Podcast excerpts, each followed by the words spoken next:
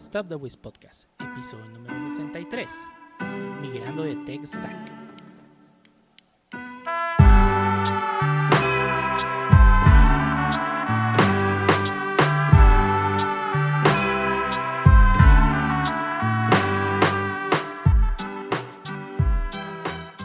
Bienvenidos a Stop the Wiz Podcast, episodio número que estamos 63, 63, un podcast dedicado a hablar de anime, interés, juegos, manga, desarrollos y más cosas que de Whips, y único podcast donde, este, ¿qué iba a decir? Ya se me olvidó lo que iba a decir aquí. ¿Alguien se le ocurre algo? Mm, no sé. Donde no sabemos nada. Único, único podcast Donde el sigue. Pancho no aparece. el Pancho no aparece. O el Pancho nos manda al diablo. El único Así podcast donde el Pancho nos manda el diablo. Y el día de hoy tenemos a mucha gente reunida. Y como ya escucharon, una voz que probablemente ya tienen rato que no escuchaban en este podcast, eh, para hablar de temas que podrían ser interesantes, podrían no serlo. Y empezamos contigo, Harbo, dinos, ¿cómo has estado? Muy bien, este, pues fíjate que algo feliz ahora sí. Eh, ya, ya conseguimos el, el afiliado en Twitch. Uh, por fin. Este, ahora fa- Aplausos. falta aplausos. Aplausos. Sí, aplausos ficticios. Este, ahora falta hacer todas la- la- las partecitas para que parecen sencillas, pero ya cuando las ves dices, ay, no están tanto. Pero pues ya una vez terminemos, este, regresamos al stream. Y también fuera de eso, creo que nada. De hecho, eh, he sentido estrés y no, lo- no sé. Digo, co- co- cosa, cosa rara. Pero bueno, Cosa rara. rara. Sí es. ¿Y tú, Minia, cómo has estado? Eh, What a Week. What a week. Sí, esta semana me tocó la, la venganza de la AstraZeneca. Todo perrón. Eh, no mames, está, está potente esa madre. Vayan y vacúnense, no importa. Es, es un día Es un contra. día. Eh, quién sabe cuántos días vayan a estar intubados y Oh. les da COVID, entonces. O, o- o- o peor, que no sean muchos en realidad y que ya, ya no tengas sí. más. Entonces es un día que a lo mejor sí te va a ir de la pegada, pero. Pero ya el otro día ya, ya no es tanto y entre paz pasan los días que menos. Ujú. Y como ya escucharon, tenemos otra voz aquí presente, un invitado especial, Shotol. ¿Qué onda? ¿Cómo estás? Bien, bien, aunque no, no soy especial realmente. Pero pues sí, he estado bien. Quizá mejor en otras situaciones, tal vez. Pero pues el- ya ven cómo el adulting y el trabajo lo acaba uno. Em, pero sí, creo que no, no he tenido muchas cosas relevantes que contar desde mi anterior participación en este podcast. Bueno, más allá de que sí he estado descansando un poquito más y, y bueno, intenté hacer ejercicio y luego pues, otra vez fallé, Y fallé miserablemente. as usual. Pero bueno, eh, intentaré volver a hacer ejercicio nuevamente para volver a fracasar. En fin, pues no, nada, todo bien, creo, todo tranquilo. Aún no me vacuné, no alcancé vacuna, pero ya, ya tengo cita ahora sí. Esperemos no vaya tan terriblemente mal con, Ah, vaya, con vaya. AstraZeneca. Antivacunas y, los, y lo disimula diciendo, ay, a ver si no pasa nada. Y no me la puedo poner. No No, aquí, aquí nadie es antivacunas, por favor, vacúnense. Sí, sí, vacúnense, por favor. No Ya. que, ay, es que es la cancina y la, la No, no, no, no, vacuna es la ya, puesta. al- En, en- ahora sí que en los memes de que antes te vacunabas y nadie preguntaba qué marca era ni nada. Ya vacuné en el centro de la ciudad, íbamos pasando y me vacunaron. Los No compas. pasó nada. Bueno, creo. Ah, Eh, Si, si se ponía la vacuna de la influenza que tenía menos probabilidad de que funcionara, con más razón deberían de ponerse esta. Sí, sí, sí, o sea, hay gente que, como yo, que busca la vacuna más barata de la influenza cada año, nomás para tenerla. Y que tiene- no tiene absolutamente nada de malo. Es un volado esa madre. Es un volado esa madre, 50-50. Pero pues de, de eso no tenerla. Pero bueno. sí.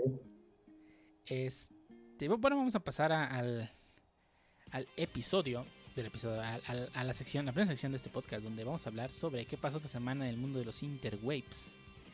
Eh, y empezamos con, con, bueno, yo esperaría que, ahora, ahora Pancho nos abandonó por ciertas razones, pero pues esta noticia le hubiera gustado a él, ¿no? Eh, pues, empezamos con fans de Pokémon enojados. Esto es algo nuevo, ¿no? Es casi nunca pasa. Dejando de lado el sarcasmo, el pasado junio Niantic, la empresa desarrolladora de la aplicación Pokémon Go, anunció que a finales de julio removería del, jue- del juego las medidas que se aplicaron por la pandemia del COVID- del COVID-19. eh, como lo es el rango en los cuales los jugadores necesitaban acercarse a las Poképaradas y gimnasios para poder interactuar con ellos. A pesar de las peticiones de los fans de no remover esas funciones, así como la noticia de que pues, los niveles de transmisión del virus en Estados Unidos están creciendo debido pues, a la variante Delta, eh, Niantic, fiel a su palabra, ha removido estos cambios del juego, empezando con Estados Unidos y Nueva Zelanda. Eh, Nueva Zelanda se entiende debido a que es uno de los países que menos afectados por la pandemia actualmente, pero Estados Unidos no. Eh, los usuarios de la aplicación han alzado la voz en las redes sociales debido a que fueron, no fueron escuchados en su momento cuando Niantic realizó este anuncio, por lo que organizaron un boicot eh, hacia Pokémon Go, ¿no? Que no entraban a la aplicación, no se logueaban, este, ah, corrían los memes en las redes sociales junto con el hashtag este, Pokémon No Go, algo así. Este, y debido a todo este ruido que causaron los, los fans, así como peticiones en change- change.org, que ya sé que el meme dice que no funcionan, pero parece que funcionó. eh, debido a esto, Niantic ha lanzado un comunicado donde expresa que, que ha escuchado a los fans y que ha tomado la decisión de tomar cartas en el asunto y explorar soluciones que, contribuyan a la misión de Niantic de inspirar a los jugadores a explorar el mundo juntos, así como corresponder a las preocupaciones causadas por la, distan- la distancia de interacción tanto de los jugadores como de elementos del juego. El próximo 1 de septiembre, cuando anuncia, cuando salga la nueva temporada, sí, creo que tiene temporada si pase de batalla Pokémon Go. Este, el próximo 1 de septiembre anunciará cuáles serán los cambios que se llevan a cabo para cumplir dichas demandas. Además, como parte del proceso, se contactará con los líderes de comunidad para que contribuyan al diálogo y mejora el juego. Eh, Aquí, aquí la noticia real es que hay un change.org que funcionó. Sí, creo que es la- lo interesante, ¿no? Que un intento de boicot y un change.org de verdad hizo que eh, la empresa pues hiciera algo, ¿no? ¿Me estás diciendo que esa página que nunca sirve para nada por fin sirvió para algo? Sí. Eh, no es la primera vez que pasa, pero sí llama mucho la atención, ¿no? De que, o sea, sí Niantic, sí... Bueno, ok. Actualmente no ha cambiado nada, o sea, sigue estando estas medidas removidas del juego, pero ya les dijeron que sí, sí, vamos a hacer algo. Vamos a ver de verdad, si de verdad hacen algo, de verdad queda en un sí, sí, sí, sí, ya te vi. Va, va a ser un... Sí, vamos a hacer algo, ignorarlos. Pero sí. Pero bueno. Pasando a otras cosas, Harbo, ¿qué nos traes tú? Ah, dinero. ¿Ah, no, sí? no es cierto, no, les- no les voy a dar dinero. Pero no sé si se acuerdan, el, el- ah, hace algunas semanas, por no decir ya unos pequeños meses, este, el, el pequeño show que se, que se armó con las este, acciones de GameStop. Ah, pues, si no se acuerdan, pues, este, ni modo. No, no, no se crean. Ah, básicamente, la comunidad de Reddit quiso ahora hacer este, básicamente algo parecido, pero ahora con las acciones de Robin Hood. Ah, básicamente, eh, lo que quisieron fueron, este, se volvieron a poner un poco más de acuerdo para tratar de em- empezar a inflar el valor de las acciones y luego este, empezar a venderlas y así, ¿no? Muy parecido a lo que estaban haciendo con GameStop, no más que a GameStop sí lo querían, bueno, entre comillas, lo querían medio salvar, ¿no? Este, el detalle es de que empezaron a ver que, que estaban fluctuando demasiado también.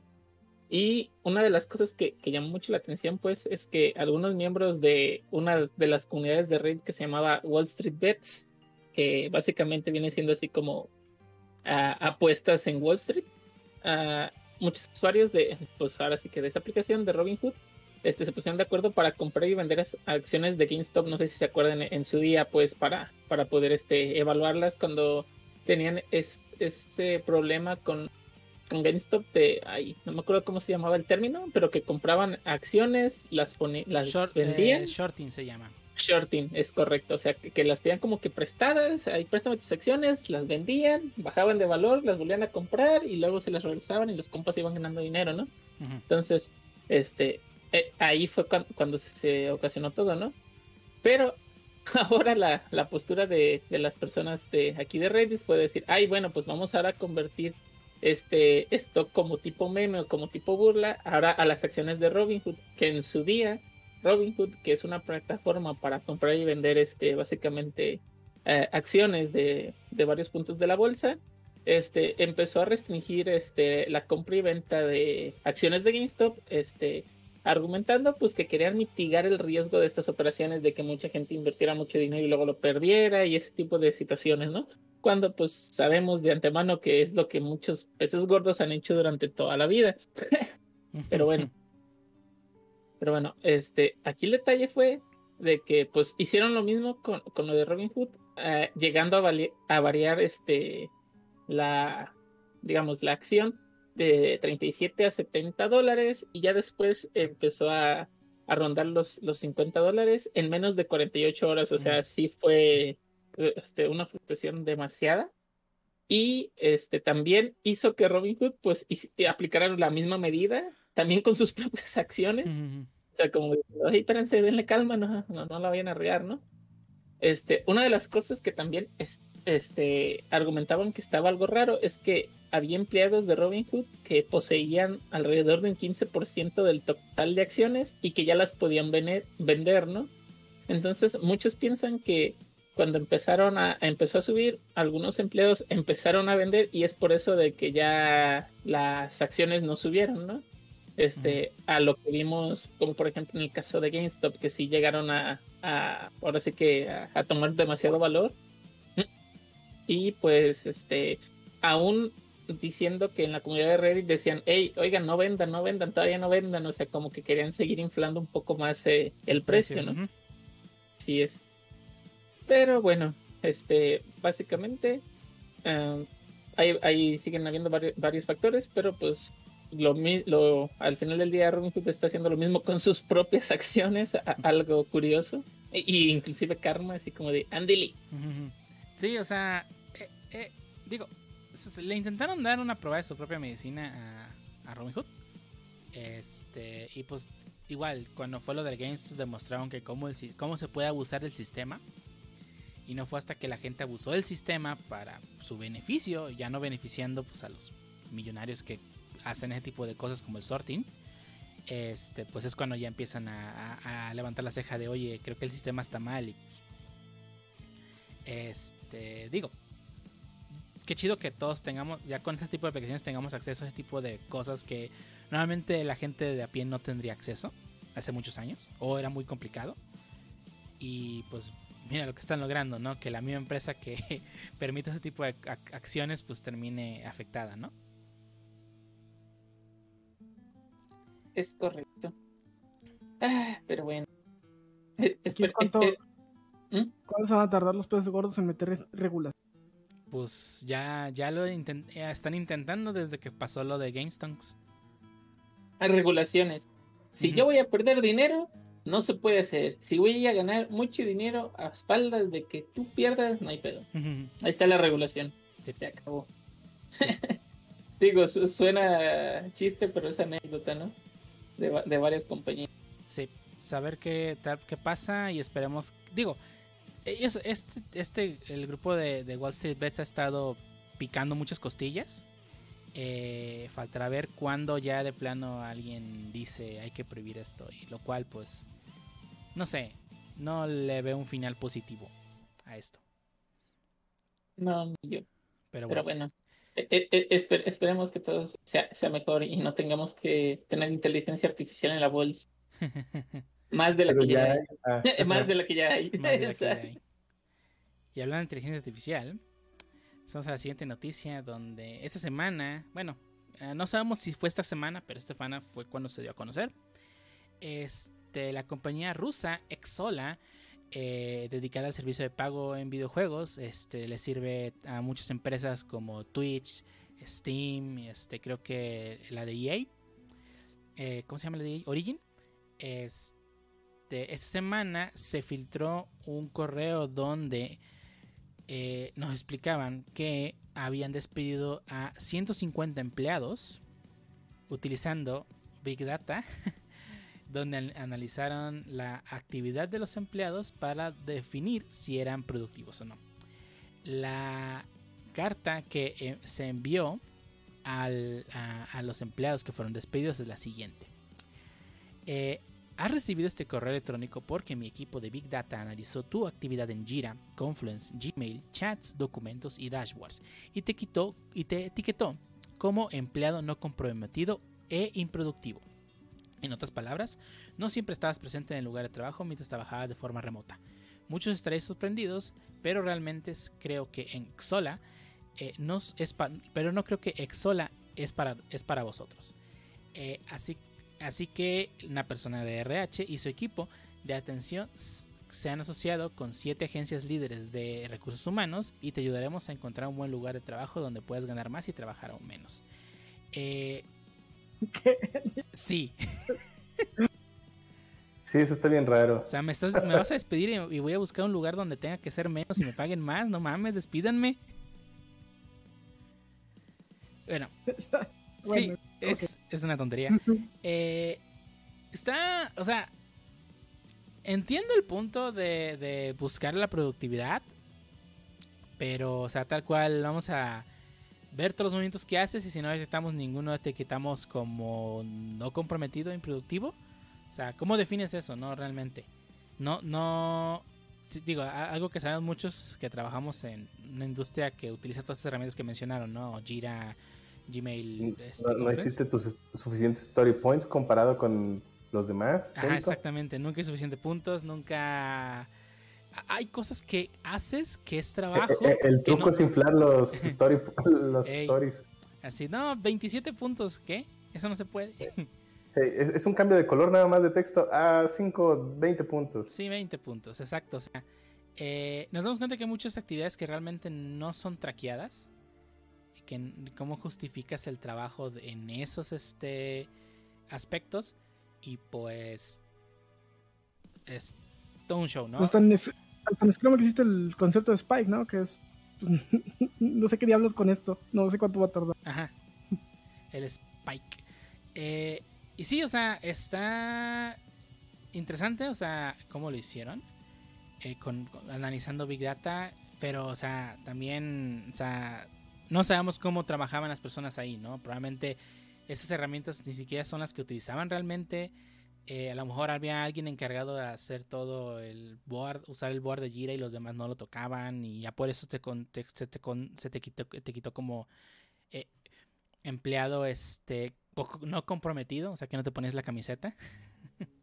A ver, entonces estás diciendo que checaban el Jira en lugar del GitHub. Sí. Para ver quién sí, de hecho sí. sí, exactamente. Eh, o, bueno, según la nota, digo, al menos yo la leí en Xataka, no sé si sea la misma, pero eh, sí mencionaban que pues nomás checaron correos, Jira y no sé qué otra cosa. Confluence. Creo que Confluence sí tiene... Eh, el PM super productivo, así, te movió todos los tickets. Sí, Ey, no, este jamás lo pidas, es... no, no, tráiganme ese ya que corrieron a todos los devs y el pues yo nomás movía los tickets. de, hecho, está cura porque mencionan, o sea, lo del Confluence, que en realidad era su wiki interna, lo mencionan como bien importante porque según ellos era, es la manera de compartir su conocimiento y además sus valores. Y si la gente no, no entraba a ver sus valores o a compartir el conocimiento, pues básicamente eran no, o bueno, no, no estaban alineados a la compañía, básicamente. Es, o sea, está muy tonto, la verdad. Es, siendo que es una empresa de pago, de, servicios de pago, y obviamente tienen código, eh, en ningún momento menciona cómo, cómo, cómo traqueas el trabajo de pues, desarrollo, ¿no? Mm, pues el Gira. Eso, estamos, de acuerdo. estamos de acuerdo que eso no, cuenta. Sí, sí, sí, yo sé. O sea, hay veces que perfectamente hay gente. Bueno, y obviamente depende de cómo lo hagan en esta compañía. Digo, yo, yo estoy hablando de otras compañías donde hay muy, muy es muy difícil. Eh, y ya sea, y de hecho, creo que incluso recuerdo que tuvimos una plática en el podcast acerca de lo difícil que es medir en story points o en complejidad. Bueno, porque digo, hay story points que supuestamente miden el esfuerzo en días, o la estrategia de complejidad, pero en ambos casos es bien difícil medir el esfuerzo necesario para dicha tarea. Ujú. O sea, sí puedes comparar y decir esta es más complicada que otra, pero son estimaciones, no es exacto. Y si al final alguien, porque además puedes inflar, o un equipo puede inflar sus números solo porque pues ellos se sienten más cómodos inflando los números y teniendo más tiempo. Y habrá otros que serán más reservados, ya sea porque el PM les exige o porque eh, su TL les exige que sean más pues acotados. Sí, Eh, eh, escuché historias de terror de PMs de. No, pues tres, tres, sí, tres. El PM, no, no, y eh, dos. Le vamos a poner dos, ¿eh? Sí, ¿qué? ¿Qué? y, ¿Cómo? y el PM ni siquiera sabe qué onda. Oh, oh, No oh, manches. a ver, Y nomás porque se quiere ver chido con el cliente, pues. Sí, eh, ajá, y ese es el problema, o sea, porque realmente, o sea, sí, te quieres ver chido con el cliente, pero pues, o sea, lo que tienes que hacer realmente, o sea, no estás siendo realista, pues. O sea, si, el, si la gente que va a hacer el trabajo te dice que se va a tardar tantos días, no puedes decirle menos días porque pues vas a fallar o los vas a quemar, cualquiera de las dos, pero en ninguno de los dos casos está bien. Digo, Y, pero bueno, uno- eh, eh, un, día de estos, un, un día estos vamos a grabar sobre no estimates. Eh, Ah. He estado leyendo, pero quiero, quiero documentarme todavía más. Digo, porque no es algo que haya practicado realmente, pero que, en lo que sí he estado leyendo mucho. Y quiero leer Y- más. y después de que se documente, saca su certificación de PMI en. Ujú. De, de- de hecho, algo que me pasó recientemente en el proyecto en el que estoy es que, bueno, estamos apoyando a otro equipo. Eh, ahorita, literalmente, nuestro equipo, algo- bueno, cancelaron una aplicación de nuestro equipo. Entonces, pues básicamente tuvimos bandwidth, ¿no? Entonces, lo que se hizo fue, ok, bueno, te presto mientras en lo que yo reorganizo y veo qué onda con el trabajo que me falta por hacer.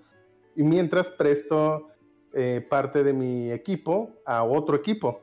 Entonces, eh, he estado entrando a esas otras juntas con el otro equipo que tienen su PM, pero, y, y de hecho el PM era nuevo, antes, justo cuando recién entramos no tenían PM y luego agregaron el PM, puestamente porque les iba a ayudar, ¿no? Es que ya sabes. Y, y no bueno, sé, a ver, dime. eh, lo, locura, o bueno, lo, lo que se me hizo muy extraño fue que los bugs normalmente, e incluso por Jira, o sea, by default Jira, o al menos en cómo tenemos la configuración, digo, no sé si por default en otros Jira se puede configurar diferente, pero al menos en el Jira de, la, de nuestra organización, eh, por default todos los bugs no, no les puedes poner story points eh, tal cual. O sea, Ah, eh, eh, cer- certifico que, que es configuración de, de tu Jira. Ah, ok.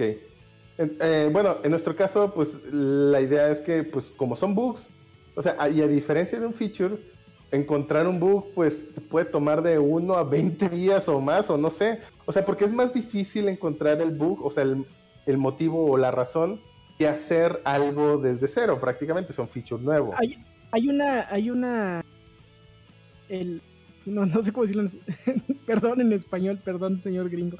Eh, hay una ah, elaboración al respecto, o no supe cómo decirlo. Hay una, hay un trasfondo, ajá. si es la palabra correcta, de por qué en algunos lados los bugs no tienen story points. Sí, Es ajá. porque se supone que también estás midiendo el valor.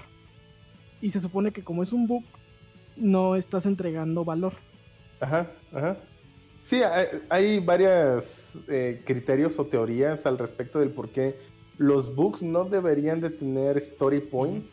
Ah, Y a lo mejor, lo- y, y al menos por ejemplo en nuestro equipo lo que estábamos haciendo es, ok, eh, los bugs no tienen story points, pero una vez que finalices el trabajo le pones story points eh, para saber cuánto más o menos te tardaste, pero no es una estimación porque un bug es muy difícil eh, identificar o medir el esfuerzo que te tomará eh, encontrarlo, porque además es encontrarlo y además solucionarlo.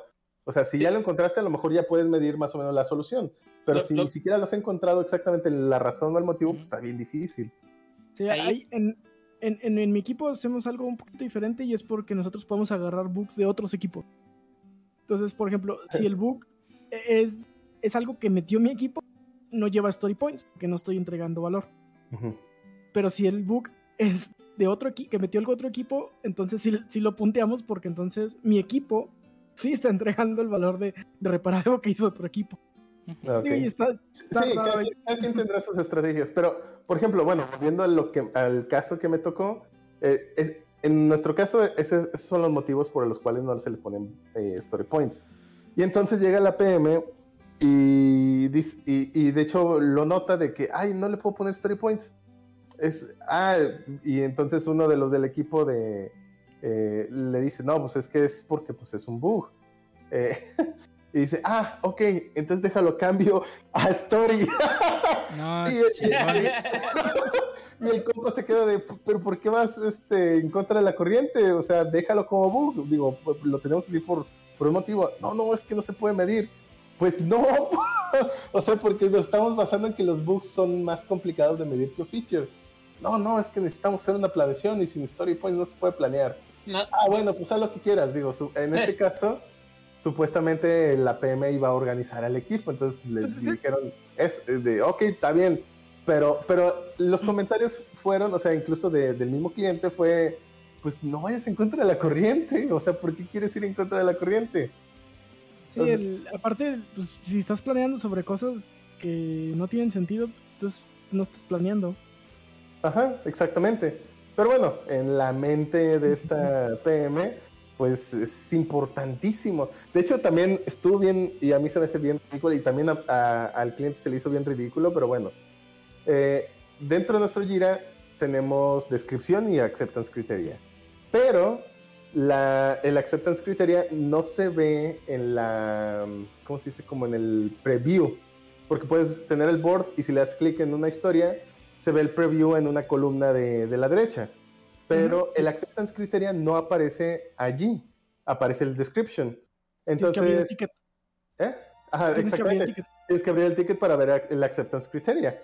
Pero ent- entonces, eh, el PM, o bueno, la PM en este caso, eh, también dijo, no, pues todos estos tickets tienen descripción, pero no acceptance criteria, necesitamos agregarlo. Oye, pero pues, ¿y si ponemos... eh, digo, básicamente la descripción nos dice qué necesitamos. O sea, y si detallamos, o sea, realmente ya estaban relativamente detallados. Eh, habría, había algunos que a lo mejor no tanto, y estoy de acuerdo, ok, se detalla más. Y de hecho todos estu- estuvieron de acuerdo en que, ok, pues los detallamos más, no hay problema. O sea, si, si le falta detalle, lo agregamos a la descripción. No, no, no, no, es que tiene que estar en acceptance criteria.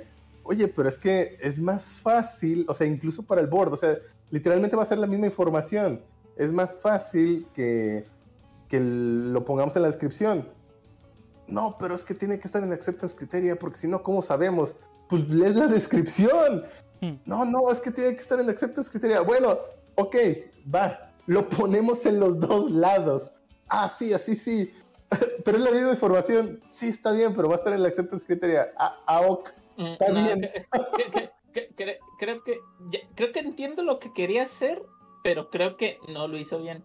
Ah, voy a sí, en voy a teoría poner son cosas relativamente diferentes, pero realmente, o sea, la acceptance criteria en teoría es distinta a la descripción, yo sé. Pero realmente, o sea, en utilidad de trabajo, o sea, si no vamos a hacer las cosas diferentes entre la acceptance criteria y el description, pues no tiene sentido. Y, y honestamente, si la descripción es lo suficientemente detallado y nadie hace preguntas más, eh, o bueno, o es suficiente con leer la descripción para realizar tu trabajo, entonces está bien. Porque, Si, si la- si la descripción ya te explica lo suficiente, es, ok, ajá, el bug se considera arreglado cuando sucede esto o cuando es el Exactamente, ajá. comportamiento que espero. Ya, ese es el criteria. ¿Qué más necesitas? exactamente, ajá, ajá, exactamente. O sea, sí, bueno, mm, es que sí, pero ay, bueno, ahí voy a ahí. Dale, dale, dale, dale. eh, dale, dale. Voy a meterme una cuchara. Sí, o sea, es que está bien poner la descripción, pero ahí te va. Aún así, au- aunque pongas la descripción, por, ejemplo, no sé. El, detalle es que el acceptance criteria pu- puede ser demasiado amplio. Te voy a decir por qué. Porque a lo mejor en, en- en la descripción tú me puedes decir, ah, no, pues mi descripción es que el botón, no sé, el botón debería, de- el botón debería de estar rojo en, en, no sé, en la situación de que venga, no sé, un usuario X, no sé, eh, invéntate un, un tipo de usuario, un, un- un usuario, Super user. un, un sup- no, un super user, no, a lo mejor cualquier, Oh. un, un- un- un usuario, no, super Ah, por favor, no. Imagínate que. cualquier cosa. eh, esto, no, eso no. No, eso no, pero eso no. Es que su usuario es un pues bueno ya. Imagínate Pues que, sí, que- que- que va a cualquier llegar. oh, oh, bueno, pues, perdone usted. Imagínate que voy a agarrar un ejemplo de una construcción. Imagínate que vas a utilizar un usuario albañil. Entonces, el usuario albañil, digamos, de, de ese botón o, o más bien esos planos, nomás va a poder ver ciertos planos.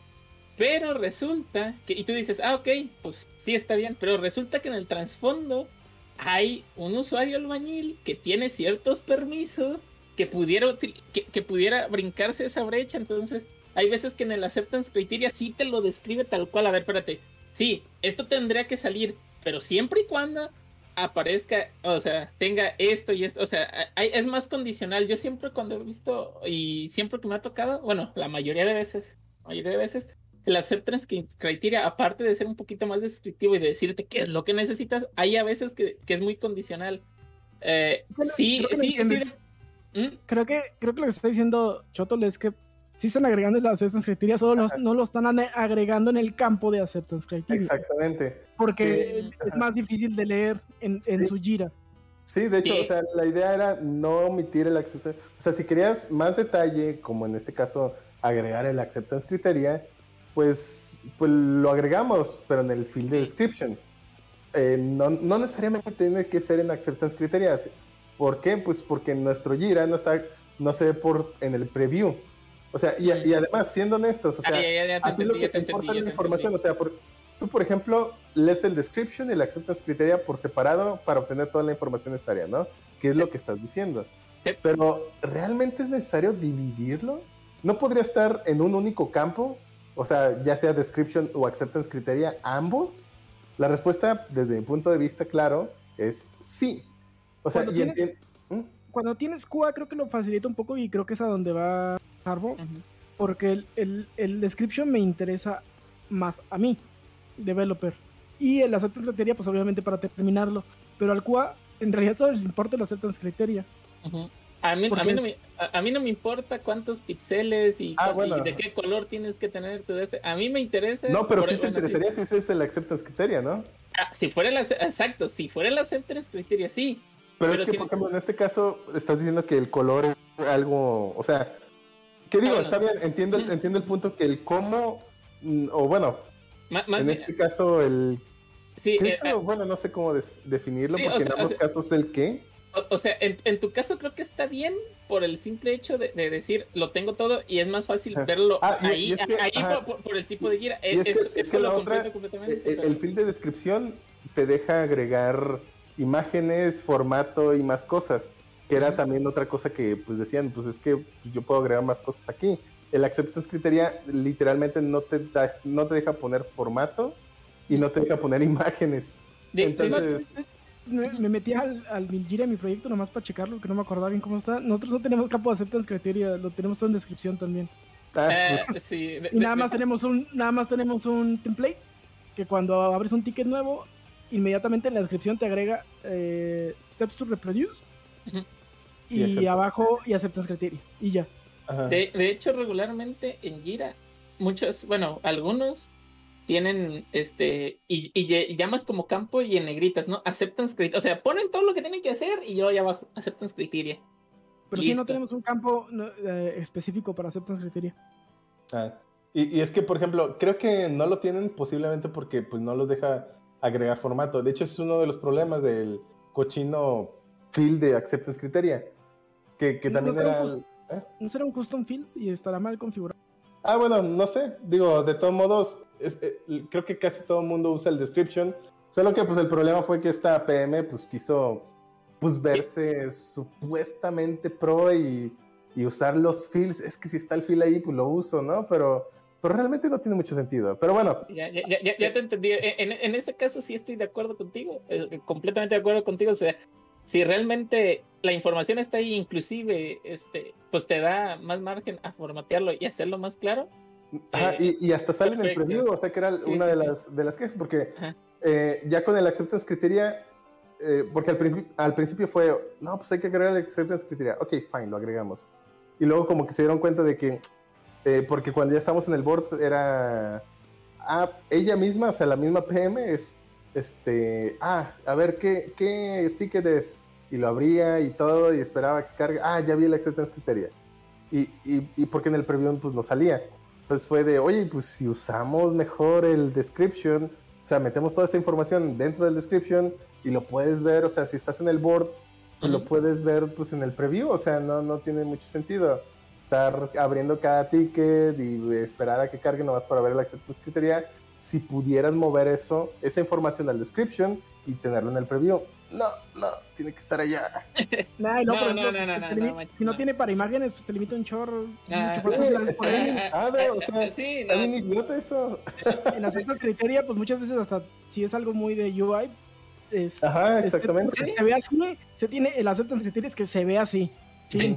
Pues, pues mejor, inclusive, mira, mira, vamos a hacer el description. Aquí en negritas te voy a poner acceptance criteria y lo vas a poder ver desde el preview. Te deja poner imágenes, o sea, y, y lo que dice este te- tiene mucha razón. Hay veces que en el acceptance te dice, te pone imágenes así de este tiene que ser ta, ta, ta, ta". Y sí, pues de, obviamente una imagen a veces habla más de que un montón de texto que te diga, ay, es que por este, y Ajá. ¡pum! Sí, ya sí. está la imagen. Pues sí, o sea, y, y tienes razón, o sea, no le dio el sentido en, en que si el otro, pues nomás es puro formato y inclusive te, tiene limitaciones, pues qué rayos, pues lo utilizo el otro, el otro campo y nomás hago, hago digamos, el, la separación con alguna cosa para decirle, ay, aquí ya empieza el acceptance y el otro la descripción. To- to- Ya. Todo lo que hacen los devs con tal de no trabajar y que no los corran. ¿no? y, y lo que, y lo que hace... Y los corren, eh. Y aún así los corren. Para cuando llegue el SDET, no, pues no tiene aceptar criterio y esto, va para atrás, compa. no, sí, y, y lo que dice Meñía es cierto, o sea, y, y yo también me quedaba en ese sentido, porque regularmente, eso, eso es cierto, o sea, a mí ya cuando, cuando ya llega un ticket que va a ser este para testear, ya sea manual o como sea, llega conmigo y pues, ¿cómo lo van a hacer? Pues a mí ya no me interesa, a ver, necesito saber, pues, cómo va a quedar, a ver más o menos qué se me ocurre para que truene o no truene y ya cómo lo hiciste y cómo lo tienes que hacer y lo que te digo el cliente que tiene que moverse y pues, a mí eso, a mí me eso pasa- es transparente para mí. A mí me pasas mi a mí me pasas el build y que y se cumple las esas materias bobo. Bo- Así es, bobo. Literalmente. La, ca- la caja negra que tú tienes ahí, cómo lo hiciste, no me interesa. A mí déjame el resultado y ya yo trabajo con eso. Sí, sí, sí. A menos la que tu resultado mágica. sea una línea de código y se enojen porque todo, todo tiene tiempo de tomar más por una línea de código. O sea, encontrar qué línea tienes que poner y dónde era el problema. pues. No, Te, no. te voy, a, te- te voy a decir que, que me tocó. Improductivo. me tocó una vez lidiar con un bug así que era así como de, ay, pues haz esto, ¿no? Ah, Simón. Y, y era tal cual. Es más, ahí ni siquiera era modificar, era agregar una línea, o sea, una línea que se omitió. Y ya. Y así como de, ah, bueno. ¿Y cuándo te, y cuándo te tomó? No, pues esta historia está evaluada en 5. ¿Y tú crees que era 5? Sí. ¿Por qué? Porque no sabía ni qué pedo. Ah, ok, va. no pasa nada, digo. que, a ver, Conmigo es- hasta eso no, no, no me ha tocado hasta el momento. O sea, corrieron después de eso.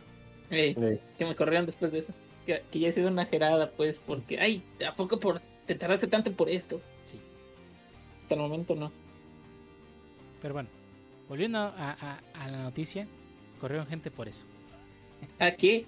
Ni. Eh, pero bueno, pasando a la la siguiente. IIPM. ¿Eh? La IA es una PM. la.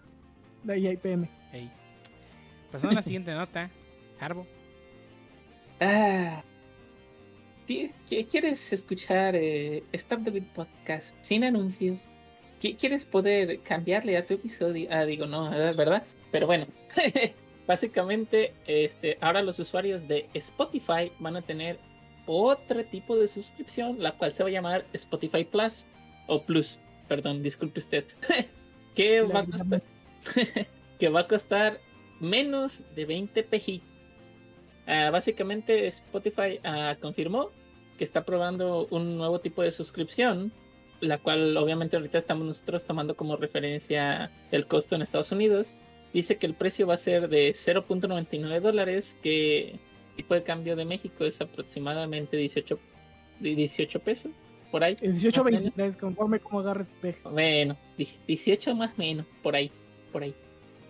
Este, pero bueno, este, e- este, digamos, este nuevo tipo de suscripción lo que te va a permitir es básicamente ahora sí poder dar este cambios de canción ilimitados, este, básicamente podría resumirlo en, en, de esta situación, esta situación. Es un Spotify Premium con anuncios. Fin. Así es como yo lo veo. Lo mismo, pero con anuncios. Lo mismo, pero con anuncios. Ah, el por qué, pues obviamente es, es, muchísimo más barata y por eso te están dejando los anuncios para yo creo que cubrir el, pues ese, digamos, esa diferencia.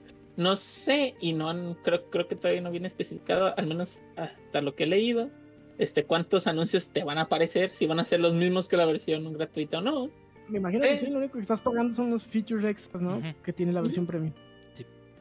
El adelantar canción, el poder elegir una playlist, cosas que perdón, yo llevo pagando Spotify prácticamente desde que salió y ya no me imagino vivir sin, o sea, cómo, vivir sin esas. Y ya, fíjate que ya sé, yo también cuando, lo vi Spotify ah, hice la prueba de tres meses y después dije, ay, no, estar pagando por escuchar música, si pues mejor la típica, ¿no? O me lo descargo, lo compro, qué sé yo, y ya después, ay, pues está, es que está bien cómodo, es que está bien cómodo, entonces pues, ya mejor.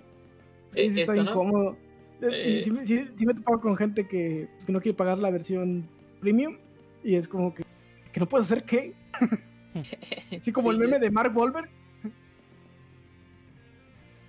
Sí, sí, sí. De los, meme? que se baja los lentes. No, el, de, el de la película, es de la película de, de, Happening, ¿no? Sí, creo que sí. No, bueno. Sí, pero, pero bueno. E, eso. Hay un este, TikTok que lo explica. hasta ahorita eso es lo que ha revelado Spotify, pues. También, este, una de las cosas es que dice que casi el 55% de sus usuarios prefiere escuchar música con publicidad y limitaciones. O sea, mal, la, mayoría de sus usuarios, pues, como tú dices, o sea, a lo mejor, aunque escuche el anuncio, aunque no puedas saltar varias canciones, pues prefiere eso a estar pagando, digo, y está bien, este, ahora sí que les dan e-, esa posibilidad, pues, pues está bien, ¿no? Este, Spotify Plus será una realidad en 2021, a ciencia cierta todavía no lo sabemos, no está descartado, pero este, pudiera ser que la llegada fuera a finales de este año, si no sea que a principios de, del siguiente, pero todavía no está, digamos, anunciado a cuándo sería o cuándo llegaría este nuevo plan. Solamente se, anunció que pues está ahí, está digamos como que en veremos, pero pues sí, sigue siendo o, o sería una, una nueva opción, ¿no? Sí, sí o sea, está a buen precio y es una buena opción. Ah, aunque si no les molesta los anuncios, porque con Spotify Premium puedes escuchar todas sus canciones y en cualquier momento, sin anuncios y en cualquier pues. ¿Y, su, podcast favorito. Su podcast favorito sin anuncios. Eh, es que bueno, ¿no? O sea, qué bueno que tiene más avenidas de cómo este, pues dar, eh, tener acceso a esto y que pues con menor costo, ¿no? Para todas las personas que pues no pueden pagarlo. O sea, que, o sea, quien no quiere pagar nunca va a pagar, no importa cuánto barato lo dejes. Pero aquellas personas que sí les interesa tener las funcionalidades, pues qué bueno que está un mejor precio, más, un precio más accesible, ¿no? Pero bueno, si no, si no siempre está la familiar, júntense. Bueno, aunque ya te, ya te audita Spotify, mendigo. Pero a mí no me ha desactivado ninguna cuenta y sí tengo por lo menos una que ni siquiera está en la misma ciudad. Yo, yo, yo sí tengo mi Spotify eh, familiar y sí lo comparto únicamente con miembros de mi familia. Así que sí, no vivimos en la misma casa, pero con únicamente familia. Ah, yo también es familia. O sea, lo único que tengo fuera de la ciudad es mi mamá, familia, pero pues no vivo ni siquiera en mi ciudad. Es familia. se llama familiar. Sí, sí, sí. Pero, pues, según esto va en contra de las políticas. Pues hay que nos, que nos venga y nos quite la cuenta. Bueno, pasando a otra nota. Eh, esta semana, eh, la agencia de eh, youtubers de youtubers virtuales o VTubers, Hololive, anunció a través de su cuenta de Twitter el lunes que ya no aceptarían regalos o paquetes de, por entrega a domicilio a ninguno de los talentos de la empresa. Es eh, a partir de final, final de agosto. Ya no va a aceptar paquetes. Eh, explica de que algunos usuarios empezaron a mandar dispositivos como SmartTag o AirTags a las VTubers con la intención de pues rastrear su ubicación, ¿no? Lo cual es, o sea, no sé si es muy listo, muy friki, creo que un poco de los dos. Pero Muy sí, bien diría astuto, como un zorro, no tanto el inteligente. bueno, astuto, pero sí fue así como, what, porque, o sea, o sea, ¿cuál es la necesidad de traquear dónde está la persona? Y, o sea, esto acaba de ocurrir con pues las VTubers y eso da un poco a pensar, ok, este, ¿qué tal si tu YouTuber favorito, que no necesariamente sea virtual, eh, también recibe, tiene el famoso P.O. Box? Y le mandas algo con la intención de rastrear dónde vive, ¿no? ¿Qué es eso? Eh, El Ah, Postal Office Box. Es, sí, es como cuando pides un paquete de alguna empresa y que tienes que recogerlo en algún lugar, por ejemplo, un 7-Eleven o un, un farmacia Guadalajara. No, sí, digo, ya, digo, más bien pensé que era otra cosa, pero si te refieres a un servicio postal, a un apartado postal, Un apartado postal exactamente donde van y dejan tu paquete y tú pasas a recogerlo únicamente. ¿Pero qué les mandaban? ¿Cosas para rastrear? para AirTags, rastrear o- AirTags o SmartTags como las de. Apple. Ah, también les, les- les estuvieron enviando AirTags a, a Tim Cook. ah, sí, sí. Tim Cook. Ah. Este, pero sí les mandaban eso y pues imagínate, o sea, llegaban, recogían el paquete y ya se iban a su casa y pues ahí iban con la SmartTag, ¿no? Bueno, que si tienes un AirTag y tienes un iPhone, el iPhone te, te, te avisa que tienes un AirTag cerca. Que no es tuyo. Bueno, y en Para Japón, que se en supone Japón- que no te estén traqueando. Sí, y en Japón sí es más fácil que la persona tenga un, un iPhone, ¿no? Sí, porque allá, allá domina Apple por alguna razón. Que hecho, fun, fun fact, si, si alguna vez, digo, normalmente en los animes no lo ponen porque en los animes no ponen marcas, pero en los mangas es más común que ven que los héroes traen iPhone y los villanos traen Android. Ah, como en la vida real. Como en la vida real, exactamente. Ahí, este, eh, este fun fact del día. Y hablando de otros fun facts, venía, ¿qué nos traes? Ah, pues vamos a felicitar a WhatsApp porque es bienvenido al 2010 WhatsApp. Eh, WhatsApp acaba de anunciar que va a implementar eh, una funcionalidad para que tus mensajes sean borrados al momento de ser visto. Tú lo vas a poder configurar dentro de la opción del mensaje. Una vez que el, el mensaje llegue, tiene 14 días para ser abierto y un día que sea, una vez que sea abierto y reproducido, si es un archivo multimedia, eh, se eliminará del celular eh, automático. Este, pues estás tratando de, de evitar pues ese tipo de cosas, ¿no? Del sexting. Bueno, no evitarlo, más bien que sea seguro. Digo, si son los dos adultos y lo quieren hacer, mándense imágenes quieran. Y pues bueno, esto es un poquito para que la gente no se pase de lanza, lo cual pues no debería pasar, pero pues, lamentablemente es. Entonces, bien por WhatsApp, bienvenido al 2010. Eh, ya había muchas aplicaciones que lo tenían, digo, entre ellas Snapchat, creo que es la más popular. Y pues en realidad no hay nada más en la nota. Ahí Está muy triste. llegó esa basura y vámonos. Siguiente. Está muy triste que, que este pues WhatsApp teniendo funcionalidades muy atrás sigue liderando el mercado en muchos países. Porque, porque te viene con Telcel y no me cuesta. Eh, la 95 Ah, en realidad la eso, eso fue nuevo. Realmente, pues simple y sencillamente es comunidad. O sea, como la mayoría de la gente está allí no y no va a instalar otra aplicación para moverse, pues simplemente estás, ob- bueno, Es que- obligado hasta Eh. cierto punto de comunicarte con ellos si esa es la única manera que ellos... Eh, eh, pues, Creo que la, la, fu- la funcionalidad que la gente busque, es- que la gente realmente busca, o sea, la gente que no está muy metida en la tecnología, sí la tiene WhatsApp, que es Sí. muy simple. No, y aparte, y aparte eh, digo, lo, que, ay, lo, que, lo que dice Shuttle ti- tiene mucha razón. O sea, por ejemplo, aquí en. en- yo creo que el- al menos lo que viene siendo México se popularizó mucho cuando la mayoría de gente no tenía esos paquetitos que ofrece Telcel, Movistar y demás. De Sí, es redes y eso. lo de los paquetitos de Pues, o sea, las compañías.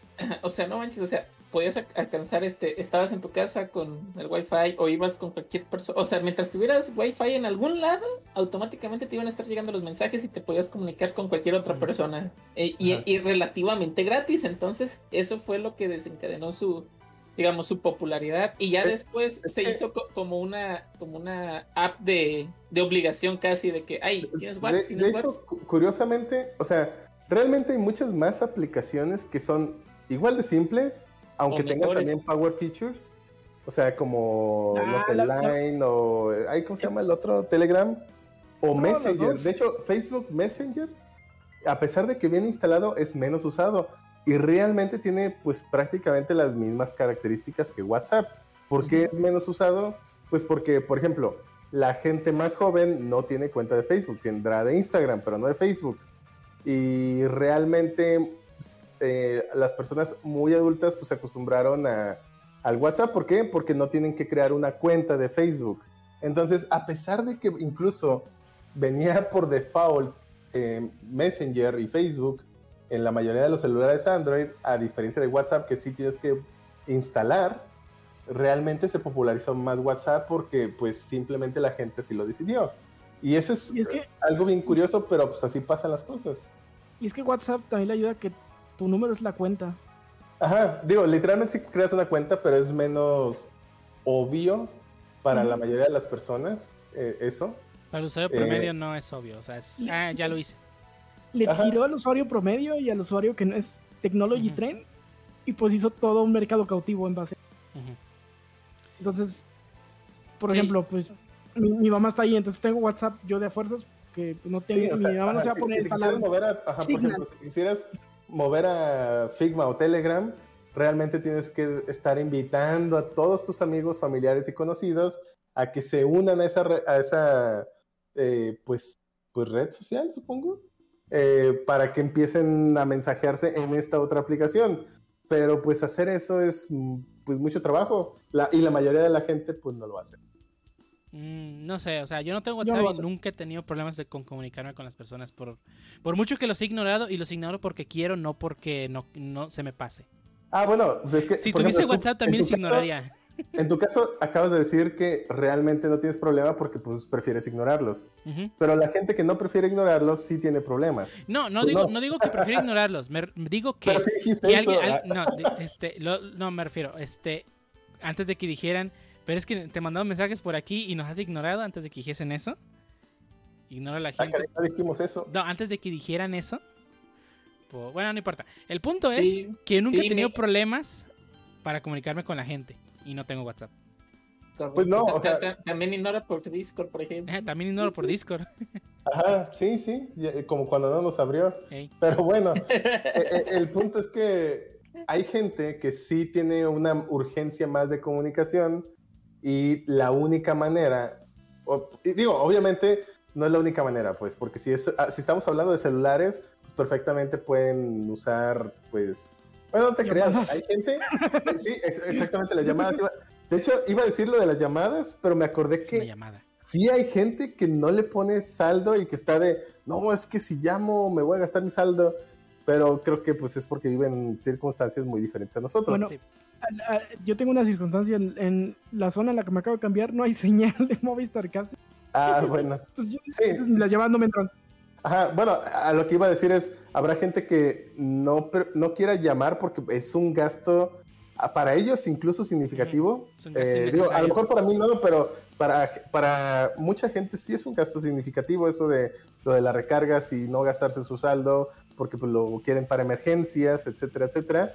Y obviamente Wi-Fi hay en prácticamente todos lados. Entonces, un sistema de mensajería por Wi-Fi como WhatsApp, Telegram, etcétera, es más útil para ellos.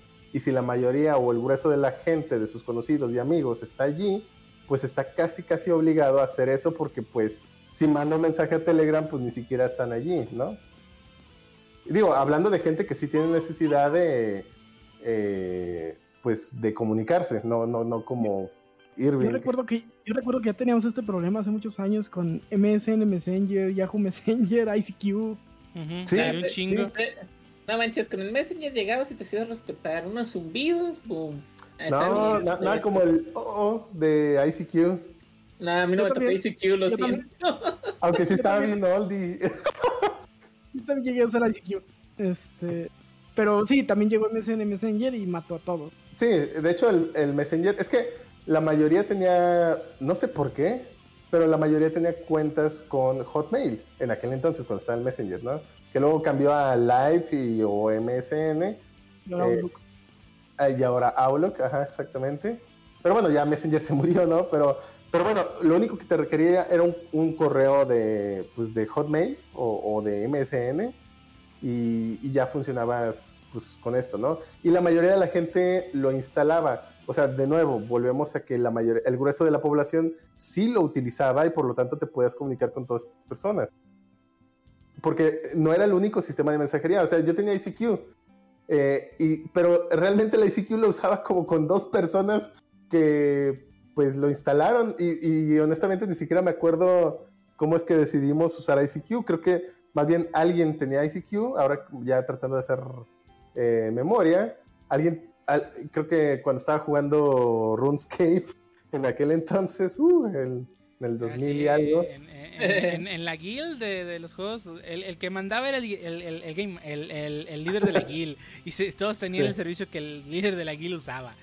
Sí, básicamente, pero por ejemplo con mis familiares, sí, no, bueno, después nos movimos de, eh, también en el RuneScape nos movimos de, de ICQ, porque la mayoría sí tenía Messenger y no todos tenían el ICQ, entonces era así como que, ah, oye, pues sí, este, ¿tienes ICQ? Eh, no, ¿qué es eso?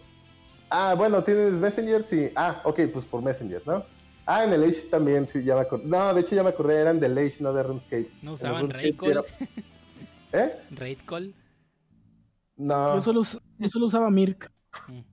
No, yo no. Sí sabía del IRC, pero, pero pues, o sea, yo lo único que usé fue ICQ y Messenger en aquel entonces. El IRC, por ejemplo, era bien común que en los foros era, no, pues métete en nuestro IRC, pero ah, yo no le sabía esa cosa, tenías que bajar un cliente y luego realmente había muchos clientes, entonces era así como que, pues, te bajo, no sé. El Mirk era el chido. Pues sí, ya después supe de eso, pero ya cuando supe de eso ya pues, estaba Messenger y todo eso. Que digo, no, no cumplía el mismo propósito, pero... De, ah, de hecho, en el proyecto en el que entré la primera vez en, en esta compañía de las dos letras y azul y, ama- y blanco, Amarilla, ajá. eh, usaba... ¿Amarilla? Sí. ¿por qué no? Bueno, Eh, eh, usábamos IRC, me acuerdo, antes de movernos a, a Flowdoc. Y tan- tanto, era su, tanto era su odio por usar Link.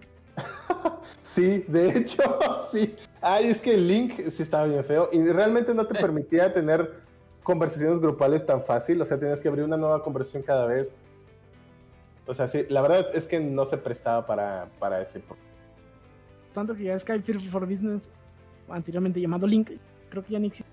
No, ya no existe, ya fue sustituido por eh, Teams, Teams, Teams, oficialmente ¿no? por Microsoft. O sea, no sé si todavía exista, pero sí Microsoft dio un anuncio hace un par de años donde dijo que iba a sustituir Skype for Business con Microsoft Teams. Así tal cual. No sé cuándo iban a dejar de darle soporte a Skype for Business, pero, pero sí, ya el anuncio ya estaba. Teams no está tan feo, nomás su acomodo de mensajes. Sí, o sea, no está tan feo, pero sí, pero pues no le quita lo feo. Eh, obviamente está hermoso si lo comparas con Link o si lo comparas con Skype for Business, pero, pero Ah, pues si lo comparas con Slack o, o Flowdoc, desde mi punto de vista, digo, ya sé que el Lord Zero va a decir algo diferente, pero, pero pues yo opino que Flowdoc sí tiene varias cosas interesantes. Flowdot, lo, lo que más chido tenía era las integraciones por canal y que eran independientes. Entonces cada canal era dueño de sus integraciones.